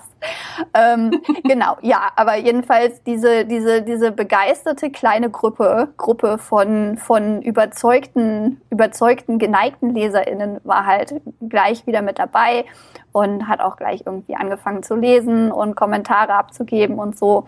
Und die, so die insgesamt die Beteiligung an der Leserunde war ein bisschen geringer als für die Runde zu Buch 1. Ich hatte damit gerechnet, womit ich nicht gerechnet hatte, war, dass sich noch neue Leute dazukommen. Weil okay. es waren überraschend viele Leute, die, die mich angeschrieben haben und sich beworben haben und gesagt haben, so ja, ich habe Buch 1 nicht gelesen, aber Buch 2 klingt so toll und das Cover ist so hübsch und es klingt irgendwie so spannend und ich würde so gerne mitmachen und ja, warum soll ich das den Leuten nicht erlauben? Und dann habe ich halt ja. diesen Leuten Buch 1 und Buch 2 gegeben und ich habe keine Ahnung, ob die sich jetzt tatsächlich irgendwie dann auch noch melden werden, ob die es tatsächlich lesen. Eine klang sehr engagiert Die anderen hm. waren irgendwie zwei waren. Na gut, die müssen jetzt dann natürlich aber auch erstmal aufholen. Ne? Genau, ne? die also, müssen, die das müssen. könnte dann einfach ein bisschen länger dauern schon alleine, weil die jetzt Buch 1 noch lesen müssen. Auf jeden Fall, genau. Das, das ist, also ich, ich bin da, ich bin da überhaupt nicht ungeduldig, also ich bin schon ungeduldig, aber ich bin nicht ungeduldig, äh, was, was, was so deren Feedback angeht. Ich warte auch auf von, aus Runde 1 warte ich auf Feedback von bestimmt acht Leuten oder so. Also die Hälfte hat sich noch gar nicht gemeldet. Die hatte ich dann auch wegen Leserunde 2 nochmal angeschrieben. Da kam von den meisten auch nichts. Also mhm. wir werden sehen, was da passiert. Also es waren zwei oder drei Leute waren dabei, wo irgendwie bei Lovely Books gibt ja so eine Warnung, so hm, ist, ist nicht zuverlässig, was Reviews angeht. Die habe ich dann trotzdem mhm. reingenommen, weil was soll's, so, so ein E-Book rauszugeben, das das kostet mich ja nichts. Ich, ich verliere da ja nichts, indem ich den Leuten ja. irgendwie eine Chance gebe.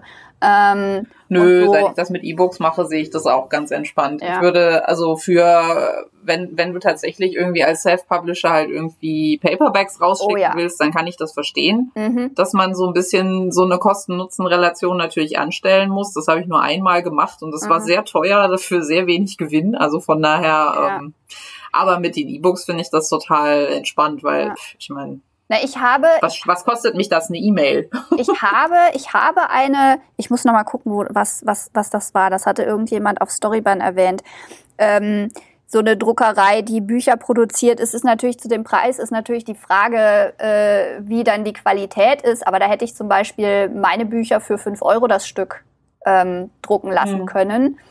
Äh, die sind dann halt natürlich nicht über den Verlag und da kannst du dann natürlich nicht die ISBN reintun und so, aber hm. du kannst halt sagen, hier Lovely Books Edition und für fünf Euro das Stück, da hätte ich dann schon irgendwie gesagt, so ja, okay, dann nehme ich mal irgendwie 25, 30 Euro in die Hand und richte mich dann auch mal an, an Leserschaft, die mit E-Books nicht klarkommen. Weil das waren halt auch mhm. ein paar Leute, die, die sich beworben haben und dann meinten, na, E-Book, äh, irgendwie, ich kann, die, die haben keinen E-Book-Reader und auf dem Handy zu lesen ist anstrengend oder sie mhm. haben überhaupt gar keinen, überhaupt nicht technologieaffin und das ist dann natürlich, ist dann natürlich schade, wenn sich die Leute an sich für das Buch interessieren, aber in dem, mit dem Format halt nicht, an, nicht äh, arbeiten können.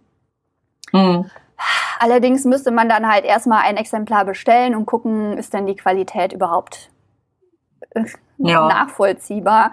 Aber es ist, wie gesagt, es wurde empfohlen, also unter Umständen, ich muss mich, ich muss mich da nochmal hinterklemmen, aber da, wenn ich das mal rausgefunden habe, werde ich dir auch mal äh, da Bescheid sagen. Ja, aber jedenfalls.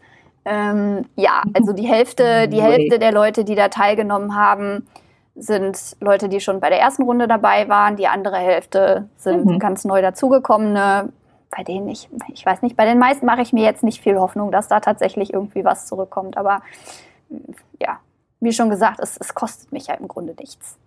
Das hm. ist ja. Ja, aber wenn man zumindest ein paar Leute gefunden hat, denen es schon Spaß macht und so, das ist ja, ja. das ist ja dann auch viel wert, ne? So als, als ich, ich sage mal, so als, als, als jemand, der so veröffentlichen mehr so als Hobby betreibt und mhm. damit nicht irgendwie reich und berühmt werden will, ist es mir lieber, ich finde fünf Leute, denen das richtig gut gefällt, ja. als 5000 Leute, die es meh finden. Ja, auf jeden Fall. Das ist zwar von, das ist zwar von einem finanziellen Standpunkt aus genau die falsche Sichtweise, Aha. weil da wäre es natürlich besser, es würden 5000 Leute dein Buch kaufen als nur fünf. Aha. Aber ich kann es mir halt leisten und mir den Luxus gönnen, einfach zu denken, nö, ich will aber nur das, also wenn, wenn ich es mir aussuchen dürfte, dann sollen das bitte nur fünf Leute lesen, die das total geil finden und äh, die daraus irgendwie was mitnehmen nehmen und Aha. die das halt irgendwie für einen, für einen wertvollen Zeitvertreib halten, ja. als halt Leute, die halt denken, oh, war ganz nett. Ja, genau. Naja, und da kommt halt jetzt so langsam das Feedback rein. Die erste Rezension habe ich halt auch schon gekriegt von der, von der Schnellleserin, die auch sehr schön mhm. war, diese Review.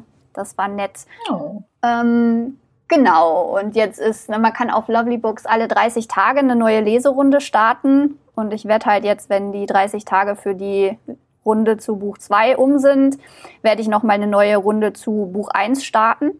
Und dann noch mhm. eine zweite Runde zu Buch 2. Und dann, wenn Buch 3 rausgekommen ist, Ende November, halt dann die Runde zu Buch 3 machen, mhm. weil das, also dazu Stimmt, mich im November war das. Ich, ich erinnerte mich nicht mehr. Ich dachte, vielleicht wäre das irgendwie jetzt schon nächsten Monat. Nee, nee.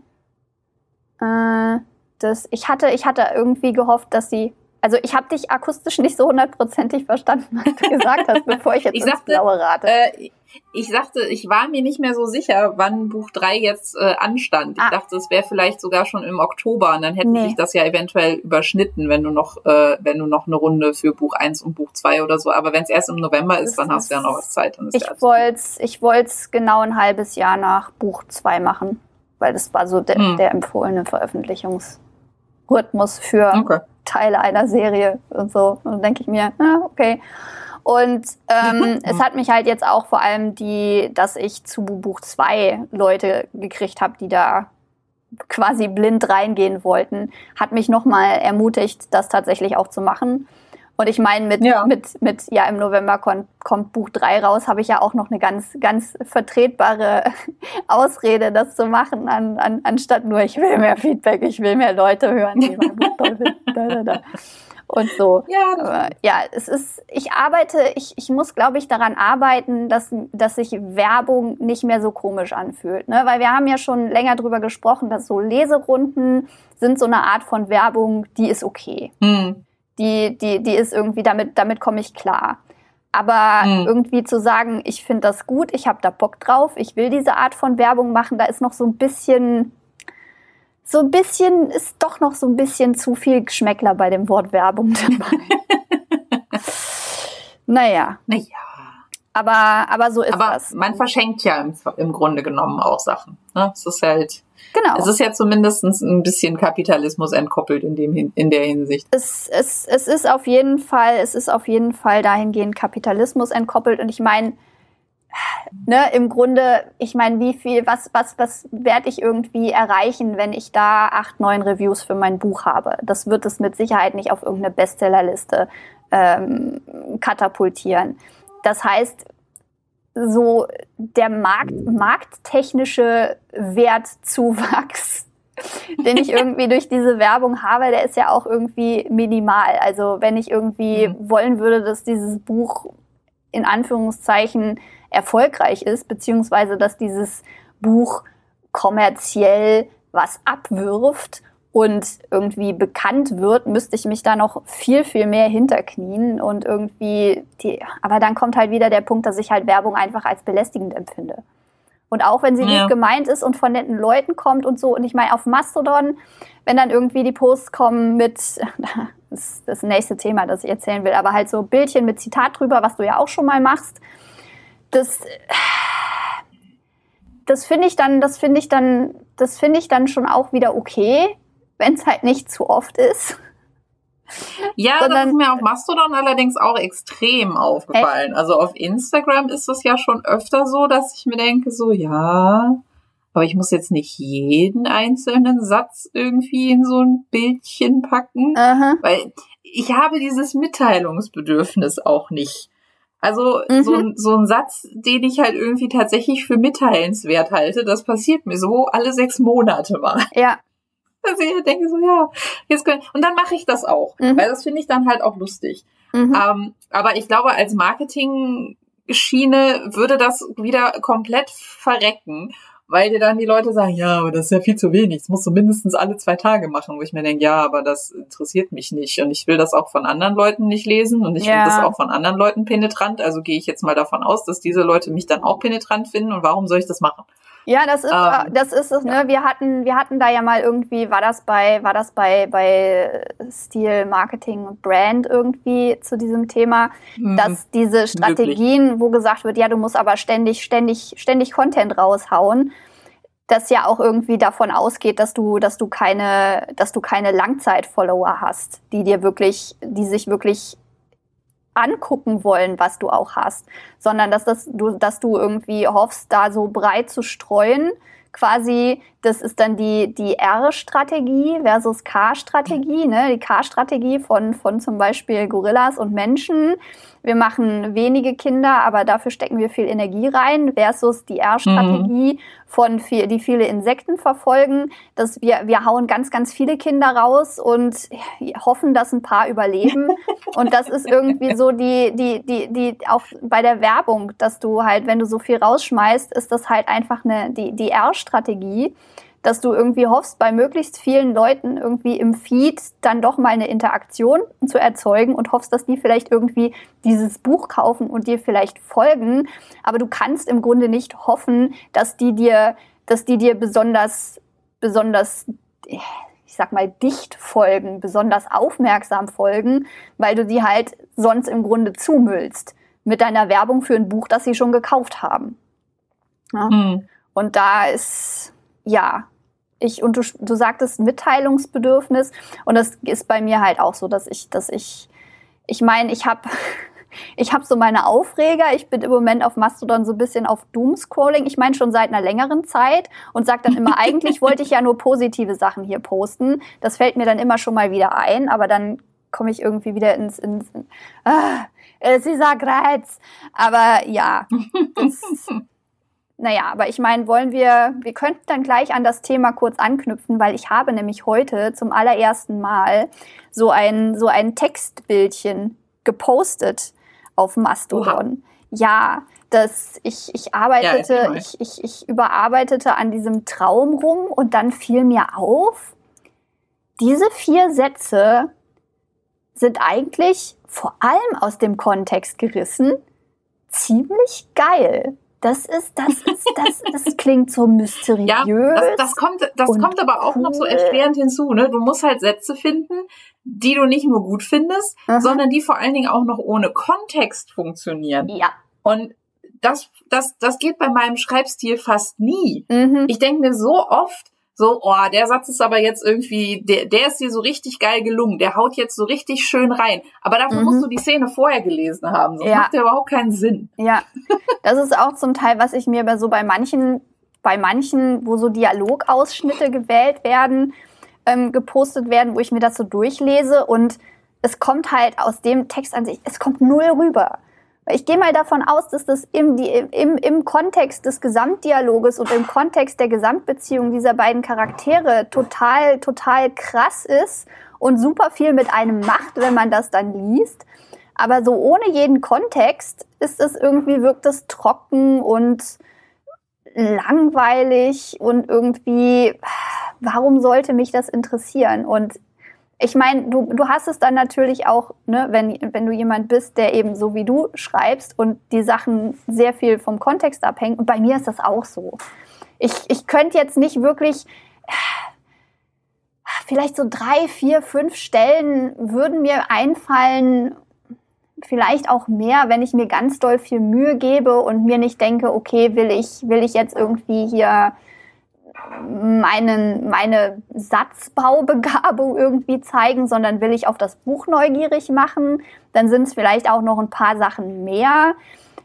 Aber ja, das ist so nicht wirklich, wobei das bringt mich jetzt auf die Idee, vielleicht mich das nächste Mal, wenn ich Lang Langeweile habe oder Schreibpause habe, mich mal hinzusetzen und zu gucken, was mir so durch bloßes Nachdenken an Sachen einfällt, die ich irgendwie aus dem Prinzip der Schönheit auch so Textbildchen machen könnte. Weil es hm. ist schon, ich meine, das Bild, das ich mir ausgesucht habe, gefällt mir sehr gut und es passt sehr gut. Ich meine, man weiß nicht, warum ist da, warum ist da ein Moor hinter diesem Textschnipsel, weil man weiß natürlich nicht, dass dieser Satz aus einem Traum stammt, der in einem Moor stattfindet. Aber es ist halt trotzdem einfach moody irgendwie. Da ist Stimmung drin in diesem Bild. Das ist hübsch. Das ist irgendwie so ein bisschen mysteriös. Und all diese Dinge. Und ja, aber ja, ich habe ich hab ein Textbildchen gepostet. Und ich habe Fotocredit dazu getan. Genau. Ganz, ganz vorbildlich. Und ich habe eine Bildbeschreibung dazu getan. Das habe ich auch noch gemacht. Ja. Hm. Ja, das ist ja zumindest für Zitatebildchen noch relativ einfach. Ja, wobei ich mir diesmal habe ich mir habe ich mir noch Mühe gegeben, weil dieses es ist nicht hundertprozentig unkontrovers, so Bildbeschreibungen auf Mastodon. Also es ist absolut unkontrovers, dass man Bildbeschreibungen machen sollte. Viele Leute tun das mhm. nicht und dann gibt es die Leute, die sagen, Posts, wo keine Bildbeschreibung dabei ist, die, die booste ich gar nicht. Und ich gehe dann manchmal hin, wenn ich irgendwie einen Post mit dem Bildchen sehe, das ich irgendwie so cool finde, dann gehe ich halt hin und, und antworte darunter mit einer Bildbeschreibung. Ich habe keine Ahnung, ob das was bringt. Ähm, aber ich hatte, vielleicht ist es so eine, so eine subtile Aufforderung, doch mal über Bildbeschreibungen nachzudenken. Aber es gibt natürlich neben den Leuten, die Screenreader verwenden, weil halt sie mit den Augen nicht so wirklich gut lesen können, gibt es halt auch noch mhm. Leute, die ähm, was, also die zum Beispiel dyslexisch sind und deshalb mhm. Probleme haben, das, also auch wenn es ihnen vorgelesen wird, wirklich zu verstehen. Und es gibt Leute, die profitieren okay. von, von einfacher Sprache und von kurzen Sätzen. Und da befinde ich mich natürlich an einem gewissen Konfliktpunkt, weil ich mir denke, ja, Barrierefreiheit bin ich, bin ich ein Fan von, finde ich gut. Auf der anderen Seite ist das, was ich schreibe, absolut ungeeignet für Leute, die mit langen, komplexen Sätzen nicht wirklich viel anfangen können. Das ja. heißt, das, das, was ich schreibe, ist, ist per se nicht für diese Zielgruppe. Und dann ist natürlich die Frage, wenn ich jetzt ein, ein Bild poste, das oder einen, einen Post mache, der sich irgendwie mit meiner, mit meiner Arbeit beschäftigt oder so, Inwiefern ist es da sinnvoll oder notwendig, diese, diese Barriere so niedrig zu halten, dass, dass halt auch Leute, für die aber dieser Post überhaupt gar keinen Mehrwert hat, ähm, mhm. den zugänglich zu machen. Und das ist, ich, ich, ich will niemanden ausgrenzen, aber ich bin halt auch jemand, der gerne mit Sprache malt. Und ich bin jemand, der mit, mit, mit, eben mit tiefen Charakterzeug und diesem ganzen Kram und halt äh, Leute, die halt auch zum Beispiel mit charaktergetriebenen Sachen nichts anfangen können, ne, ist halt die Sache, du kannst nicht für jeden schreiben. Und nee, das ist richtig. Ich könnte meine Geschichte nicht so schreiben, dass da irgendwie jemand, der, der, ja, damit das selbst meine Oma damit klarkommt. Das, das geht halt nicht. Und dann denke ich mir, lehne ich mich jetzt bewusst da rein, dass ich eben diese Zielgruppe habe und dass ich eben einfach aus meiner Kunst gewisse Leute einfach ausgeschlossen sind durch die Natur meiner Kunst. Nicht, weil ich nicht der Meinung bin, dass Kunst für alle zugänglich sein sollten, sondern dass es halt mit dem, was meine Kunst ist und mit dem, was ich, wie ich meine Kunst irgendwie leben will, das fundamental nicht zu vereinbaren ist. Mhm. Ne, weil du kannst ja als Malerin nicht irgendwie hingehen und ich meine, vielleicht kannst du es doch, aber halt hingehen, okay, wie, wie wende ich mich mit meiner Malerei an die blinde Community? Oder als ja, Musiker, wie wende ich mich mit meiner Musik an? irgendwie interessante Ideen, die man haben könnte, aber es mhm. ist halt, ne, wie du halt schon sagst, es ist halt die Frage, muss jede Kunst für jede und jeden halt irgendwie ja, ich meine, es gibt erfassbar sein. Es, ist halt ja, es gibt. Man kann es halt nicht allen recht machen. Das ist halt immer so. Genau, und ich meine, ich hatte jetzt irgendwie Maler für Blinde und dann fiel mir ein, es gibt ein Museum, das sich speziell an, an blinde Menschen richtet, wo halt die Bilder ähm, in Reliefs umgewandelt wurden. Sodass hm. du halt das quasi so wie, wie du einen Breitext lesen würdest, halt ja. dieses Bild durch, durch, durch Betasten eben betrachten kannst.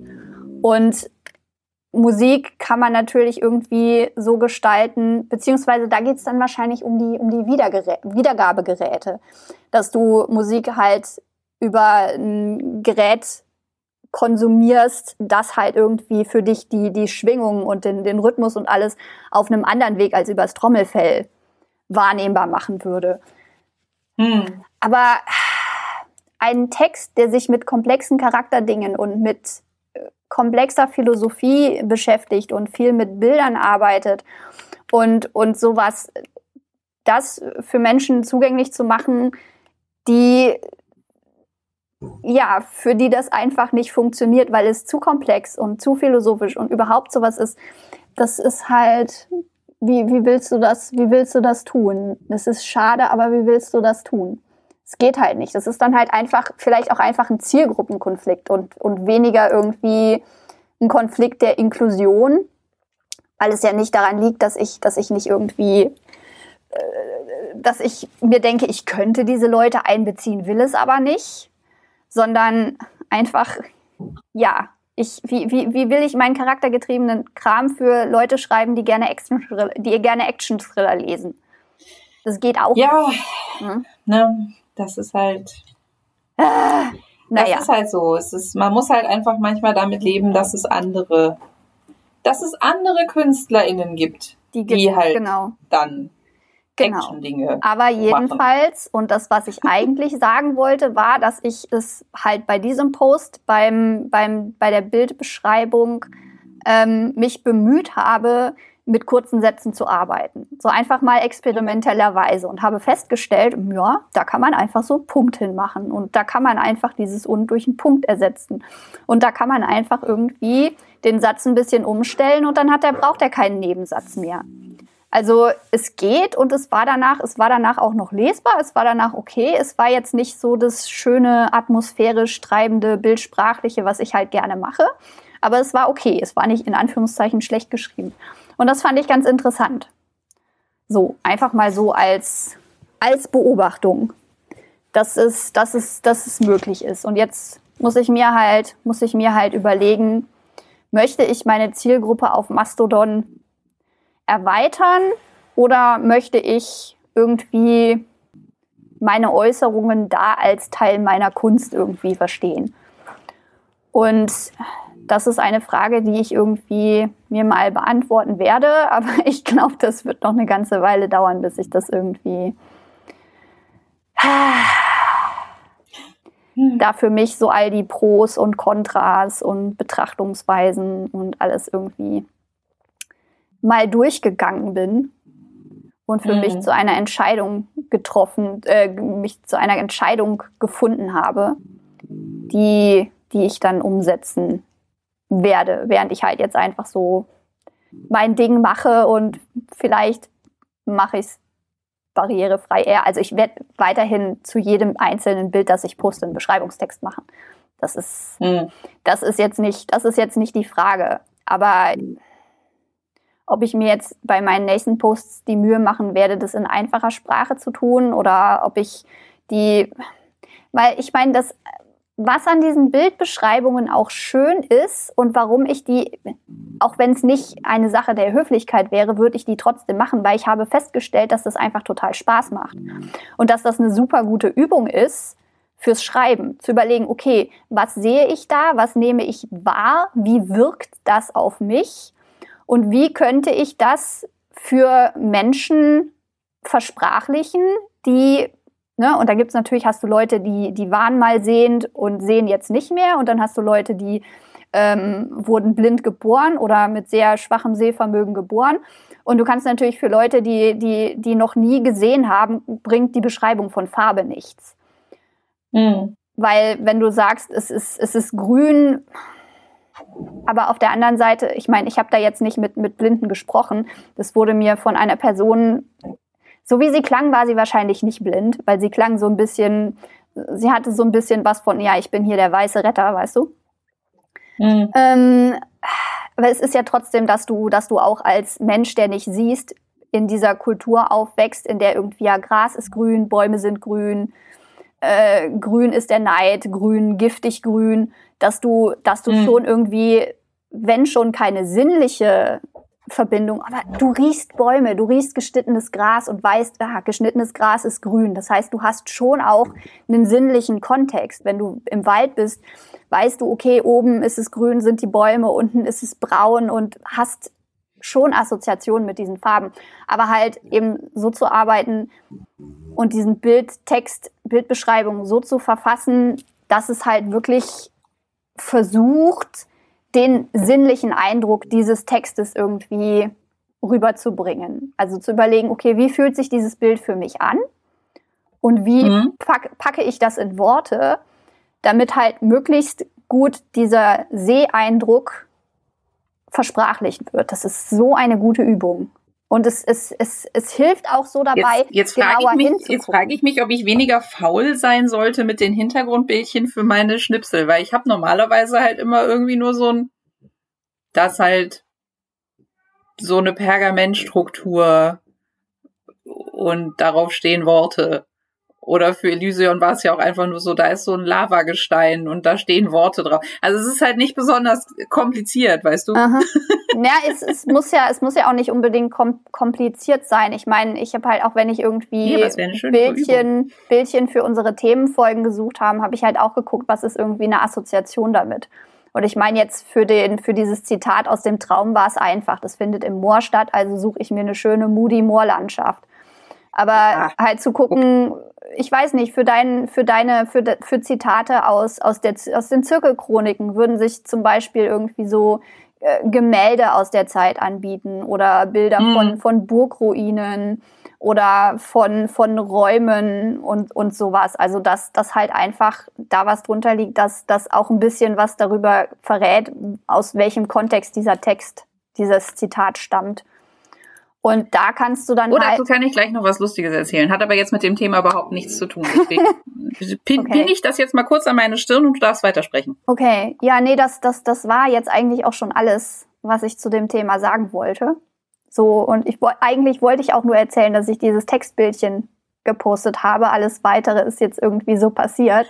Noch diese lange Diskussion über, über Inklusion und Kunstbarrierefreiheit. Hm und alles. Und ich mal gucken, ob Wie ich das halt in den Werkstattfolgen schon mal so ist. Genau, ja. Ne? Was Deswegen machen wir die ja auch, damit man mal von Hölzchen auf Stöckchen kommen kann. Ich komme genau. jetzt noch ganz kurz von Hölzchen auf Stöckchen, weil ich das heute lustig fand. Ich habe heute geschlagene anderthalb Stunden bei Google Maps verbracht. Aha. Weil mir zwischendurch aufgefallen ist, dass nicht nur mein Plot nicht so richtig logisch war. Also, ne, Aha. da hatte ich ja von erzählt, so, so Dinge, die man sich mal irgendwann in der Plotting-Phase überlegt hat, die halt in einer gewissen Abfolge passieren könnten. Und dann kommt man an die Stelle und denkt sich, ja, nee, mhm. aber das hm, macht so überhaupt keinen Sinn, das müssen wir irgendwie anders machen. Nein, ich habe auch festgestellt, dass ich meine, dass, dass ich quasi meine Helden und meine Antagonistengruppe seit ungefähr anderthalb Bänden in eine Richtung laufen lasse, in der sie eigentlich gar nicht unterwegs sein sollten. Mhm. Also zumindestens nicht, wenn ich mich an mein ursprüngliches Plotting halten würde. Dann würde diese Story nämlich irgendwo in Südfrankreich enden. Sie sind aber seit mindestens anderthalb Büchern auf dem Weg nach Spanien. Oh. Ja, das ist natürlich dann die ganz ja, falsche Richtung. Weil, ja, weil Blanche halt auch an der spanischen, also an der französisch-spanischen Grenze halt irgendwie aufgewachsen ist. Mhm. Das ist aber auch tatsächlich in meinen ursprünglichen Notizen schon drin. Warum ich allerdings der Meinung war, dass es logisch sein könnte, dass Blanche ihre Familie besucht, während sie halt irgendwie ihre Mission verfolgt, die in einem ganz anderen Landesteil irgendwie ist. Äh, hm. I don't know. ich weiß nicht. Manchmal, manchmal frage ich mich, ob mein Vergangenheits-Ich irgendwie besoffen ist, während sie irgendwelche Sachen macht. Ich bin mir ziemlich sicher, dass nicht. Oder du hast Aber einfach nur in Erdkunde nicht aufgepasst. Das kann ja auch sein. Ich habe ja genau. Ich habe ich hab früher schon in Erdkunde nicht aufgepasst und ich bin eine völlige Niete in Geografie. Ich also auch. wahrscheinlich liegt's daran. Nein. Und dann musste ich halt rausfinden. Und dann habe ich halt gedacht, naja gut, aber wahrscheinlich hattest du halt irgendwie diese ähm, die, dieses Städtchen da in Südfrankreich äh, dir als Final Destination halt einfach nur ausgedacht, weil die halt so eine schöne alte Templerburg haben. Aha. Ne? Und wenn wir schon von Vatikanverschwörungen reden und von Kreuzzügen und Kreuzrittern und so, dann wäre das ja ein nettes Setting. Ich hatte mhm. allerdings auch mir schon notiert, dass ich die Beschreibung von der Templerburg aber von einer ganz anderen Location klauen werde, weil es historische Fantasy ist und ich mich nicht darum kümmern muss, ob das da tatsächlich so aussieht oder nicht. Ja. Ähm, Weswegen ich also der, weswegen ich also nicht auf die Idee gekommen bin, das irgendwo hin zu versetzen, wo es irgendwie Sinn ergibt. Weiß ich nicht. Ich habe also heute anderthalb Stunden bei, mit Google Maps gespielt, Aha. um halt mal zu gucken, wo es denn in Nordspanien historisch Templerburgen gab oder zumindestens Johanniter waren ja auch so ein Kreuzfahrer, also irgendwie so Kreuzritter Aha. Ordensgedöns. Man muss sich leider nicht so festlegen lassen. ist ja alles dieselbe Mischpoke. Okay. Ähm, und habe festgestellt, ja, in Nordspanien natürlich gab es da viele, weil Spanien. Ne, Spanien war ein reiches Land, ein sehr katholisches Land, auch ein sehr äh, hm, sagen wir mal, zurückerobertes Land. So. und von daher gibt's da halt sehr viele Burgen. Aha. Und jetzt habe ich tatsächlich eine gefunden und ich hatte sogar mehrere gefunden, die so in so einem Umkreis von, von so, der so Sinn machte, irgendwie gewesen wären. Jetzt habe ich mich auf eine halt irgendwie geeinigt. Ähm, Aber da habe ich mir nochmal gedacht, so verdammte, verdammte Axt, mhm. jetzt weiß ich wieder, was an Fantasy tatsächlich einfacher war. Da konnte ich die Landkarte noch um, ummodeln, wenn mir irgendwas nicht in den Kram passte. Und jetzt muss ich tatsächlich irgendwie bei Google Maps rumhängen und mir irgendwie anzeigen lassen, was irgendwie wie viele Kilometer entfernt ist. Mhm. Äh, das war schon wieder anstrengend. Ja, ich, ich, es, ist, es ist vielleicht ein bisschen was anderes, aber ich habe ja das Problem, dass ich ständig Studentinnen als als Hauptcharaktere habe und deshalb hm. irgendwie diverse Male mich mit Vorlesungsverzeichnissen, also wie oft ich irgendwie im Vorlesungsverzeichnis der portugiesischen Musikuni irgendwie unterwegs war und verzweifelt versucht habe rauszufinden, was da in welchem Semester ähm, für Veranstaltungen, für Pflichtveranstaltungen sind und was irgendwie, was da in, in ähm, Prüfungen, für Prüfungen an, an, an Stücken erwartet wurden, konnte ich nicht rausfinden. Deshalb bin ich dann zu irgendwie der nächstbesten äh, deutschen Musikuni gegangen und habe geguckt, was die da irgendwie für ihre für ihre äh, Bachelor- und Masterprüfungen an Sachen haben, damit ich dann entsprechend sagen konnte, was Joanna irgendwie gerade übt. Und mhm. ja, also fiktive Sachen sind auf jeden Fall cooler, aber auf der anderen Seite selbst für für Ginny die ja an der Uni studiert, die es so gar nicht gibt, musste ich gucken, wie sind denn üblicherweise Fakultäten organisiert.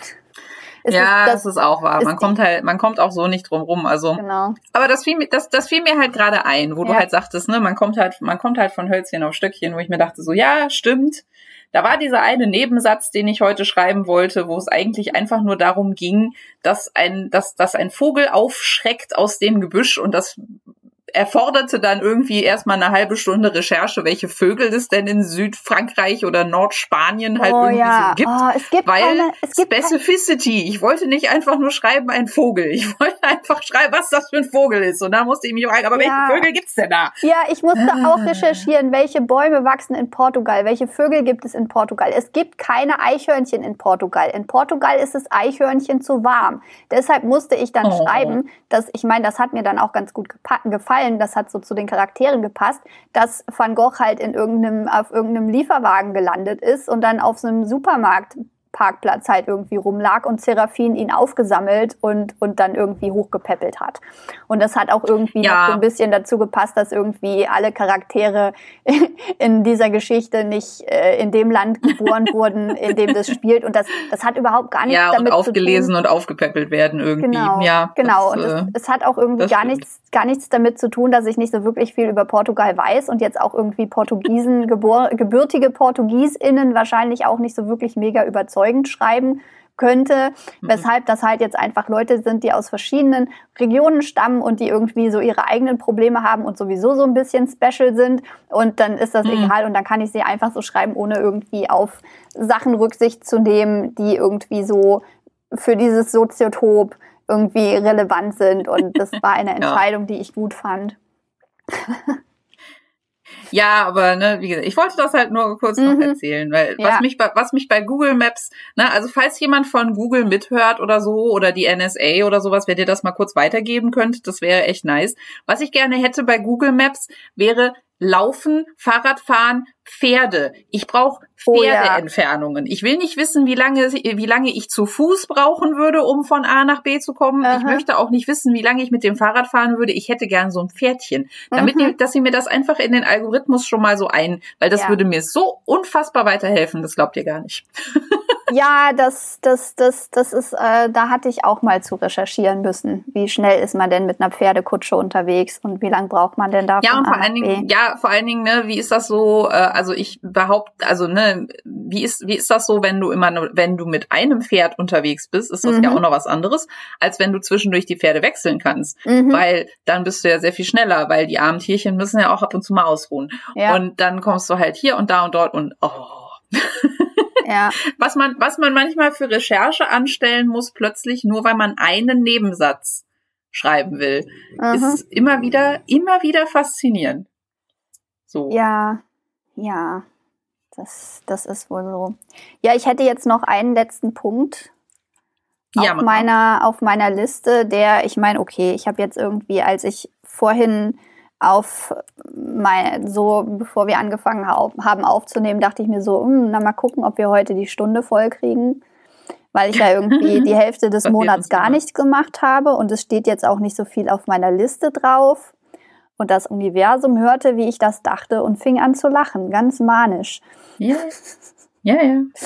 ähm, mein letzter Punkt ist, das habe ich hier so geschrieben, Turtles all the way down. Und Aha. es ist einfach nochmal, ich wollte einfach nur nochmal anmerken, wie ich es immer wieder anmerke, dass es irgendwie, es geht immer noch tiefer. Es geht immer noch dichter dran. Es geht immer noch detaillierter. Egal, wo du so denkst, so, okay, jetzt habe ich ein Bild von diesem Charakter und jetzt habe ich irgendwie verstanden, worum es geht. Nein, hattest du nicht. Okay, aber jetzt habe ich verstanden, wie dieser Charakter tickt. Und jetzt habe ich das alles, jetzt habe ich alle Details, die ich, nein, hast du nicht. Und das ist so, ich muss mir noch mal mehr vor Augen halten, dass ich den Anfang der ersten Szene des ersten Kapitels vom Prinzip der Schönheit erst geschrieben habe, als ich schon im finalen Überarbeitungsdurchgang war. Also der letzte mhm. Satz war geschrieben, das war alles, das letzte Satz, letzte Szene, letztes Kapitel war geschrieben und da in diesem Moment habe ich erst den ersten Satz der ersten Szene des ersten Kapitels geschrieben, weil ich da in diesem Moment erst irgendwie die Geschichte weit genug verstanden hatte und so, um das machen zu können. Hm. Passiert. Warum sollte das bei dieser Geschichte jetzt anders sein? Warum, warum bin Aus ich jedes keinem Mal besonderen Grund, aber die Erwartungshaltung ja. ist trotzdem immer ja, da. Ja, aber warum, warum sollte ich diese Erwartung haben? Warum, warum habe ich immer das Gefühl, okay, jetzt habe ich es verstanden, okay, jetzt jetzt, jetzt, warum dieses jetzt? Warum nicht ein Aha, eine weitere kleine Facette? Aha, ein weiterer kleiner Informationspunkt. Aha, eine weitere kleine Konsolidierung. Es ist immer so ein Gefühl von, okay, jetzt ist. Jetzt habe ich es, jetzt weiß ich es, jetzt. Warum? Ich die weiß Hoffnung es stirbt zuletzt? Hä? Die, weil die Hoffnung zuletzt stirbt? Ja, wahrscheinlich. Ah, naja, aber ich meine, es wäre hm. ja auch, es wäre ja auch schade, wenn das nicht irgendwie bis zum letzten Moment irgendwie ein Entdeckungsprozess bliebe, das Schreiben. Das stimmt. Und wenn man irgendwann, irgendwann einfach nur noch runterrattert, was man schon weiß. Und keine Überraschungen mehr auf einen warten. Nun denn. Nun. Sind wir, sind wir dann fertig für heute oder wolltest du noch irgendwas darüber erzählen, was du jetzt letzten Monat gemacht hast? Bin, Weil dazu sind wir ich, jetzt. Ich bin völlig, ich bin völlig ausdiskutiert. Ich okay. habe, ich habe quasi alles beigetragen, was ich, was ich beizutragen hatte. Ja, das ist doch schön. Dann können wir uns ja jetzt ja, ne? in den Nachmittag, den Abend, den ist es genau. Abend? Ist es Abend? Können wir, können wir einfach in, in, den Sonnenuntergang reiten, zufrieden genau. und glücklich. Yes. Ähm, Nächste Folge machen wir ja dann Themenfolge, hatten wir am Anfang schon festgestellt, ne? Aber ja, ich gehe davon aus, dass das die nächste Folge ist. Ja, genau. ich, war, ich, ich wollte noch mal dran erinnern, ja. selbst und alle anderen. Ja, ich bin gerade nicht so zu 100 Prozent sicher, ob das so ist, aber wenn du das sagst, wird das schon so sein. Und wenn es nicht so ist, werdet ihr das einfach in zwei Wochen erleben. Dass da ja. irgendwie Nein, also ich bin, ich bin ziemlich sicher. Okay. Ich bin ziemlich sicher, weil der Workshop ist ja immer Ende des Monats und mhm. ich meine, wir hätten Mitte Oktober eine Bonusfolge, also müsste das jetzt die nächste Folge sein. Ja, dann. Ich werde mir also bis dahin mhm ein paar Gedanken machen, wie ich äh, mein Plotting-System irgendwie erkläre, nachdem ich heute sehr lang und ausführlich darüber gesprochen habe, wie wenig es mir manchmal bringt, ist das natürlich eine, ein total guter Zeitpunkt, Ach, sich Ela, darüber Gedanken zu machen. Ela, wer weiß, Aber naja. wer weiß, wo du ohne dieses System stehen würdest. ja, also ich könnte, ich könnte niemals kompletter Discovery Writer sein. Das Aha. ist einfach, das, das ist, das, wie gesagt, so, so groß ist mein Hirn nicht. Ja. Ähm, es, es gibt eine, es gibt eine Mitschreibende im, im Forum, die eine neunteilige Fantasy-Serie schreibt. Mhm. Komplett als Discovery Writer. Und ich weiß nicht wie. Uh. Weil mir wird dabei schwindlig wenn ich da wenn ich darüber überhaupt nur nach also naja, ne, ich will da ich überhaupt mein, nicht drüber nachdenken weil aber, mir wird halt wirklich schwindlig aber, aber es gibt Leute die haben halt ein so unfassbar großes Gehirn Aha. dass sie das irgendwie hinkriegen oder so unfassbar viel Geduld, Aha. dass sie im Zweifelsfall auch irgendwie immer wieder neue Sachen neu und nochmal und nochmal machen wollen. Mhm. Aber ich meine, gibt es. Wenn sie jetzt schon weiß, dass es eine neunteilige Serie wird, dann hat sie ja mindestens schon ein bisschen was geplottet. Dann ist das ja, ja nicht 100.000 Milliarden prozentig. Ich glaube, ich glaube den, ich glaube den Hund, also ne, ich glaube, das ist halt ja auch wieder so eine Sache, da haben wir mhm. ja schon sehr, sehr oft drüber gesprochen, so diese völligen Extreme vom völligen Plotter und gibt's völligen Panzer gibt es ja wahrscheinlich auch nicht. Es ist ein, es ist ein genau. Spektrum und wahrscheinlich gibt es Leute, die sehr weit an den Enden des Spektrums sind. Mhm aber die meisten werden irgendwo in der Mitte sein. Wir haben also ja. heute gelernt, ich bin auch irgendwo in der Mitte. Mhm. Ähm, ich habe ein Plotting-System, das ich nutze und das ich dann umwerfe, wenn ich in meinem, in, in meinem entdeckenden Schreiben dazu äh, gekommen bin, festzustellen, dass das an dem Punkt irgendwie zu kurz gegriffen war oder nicht funktioniert oder was auch immer oder ich nicht mehr weiß, was ich mir da irgendwann mal bei gedacht hatte und äh, ja. Mhm. Das werde ich also versuchen, irgendwie so aufzuarbeiten, dass es für andere Leute, die nicht in meinem Kopf wohnen, verständlich ist. Und dann würde ich sagen, hören wir uns beim nächsten Mal. Ja, täte ich auch. In diesem Sinne, bis dahin. Ciao, ciao.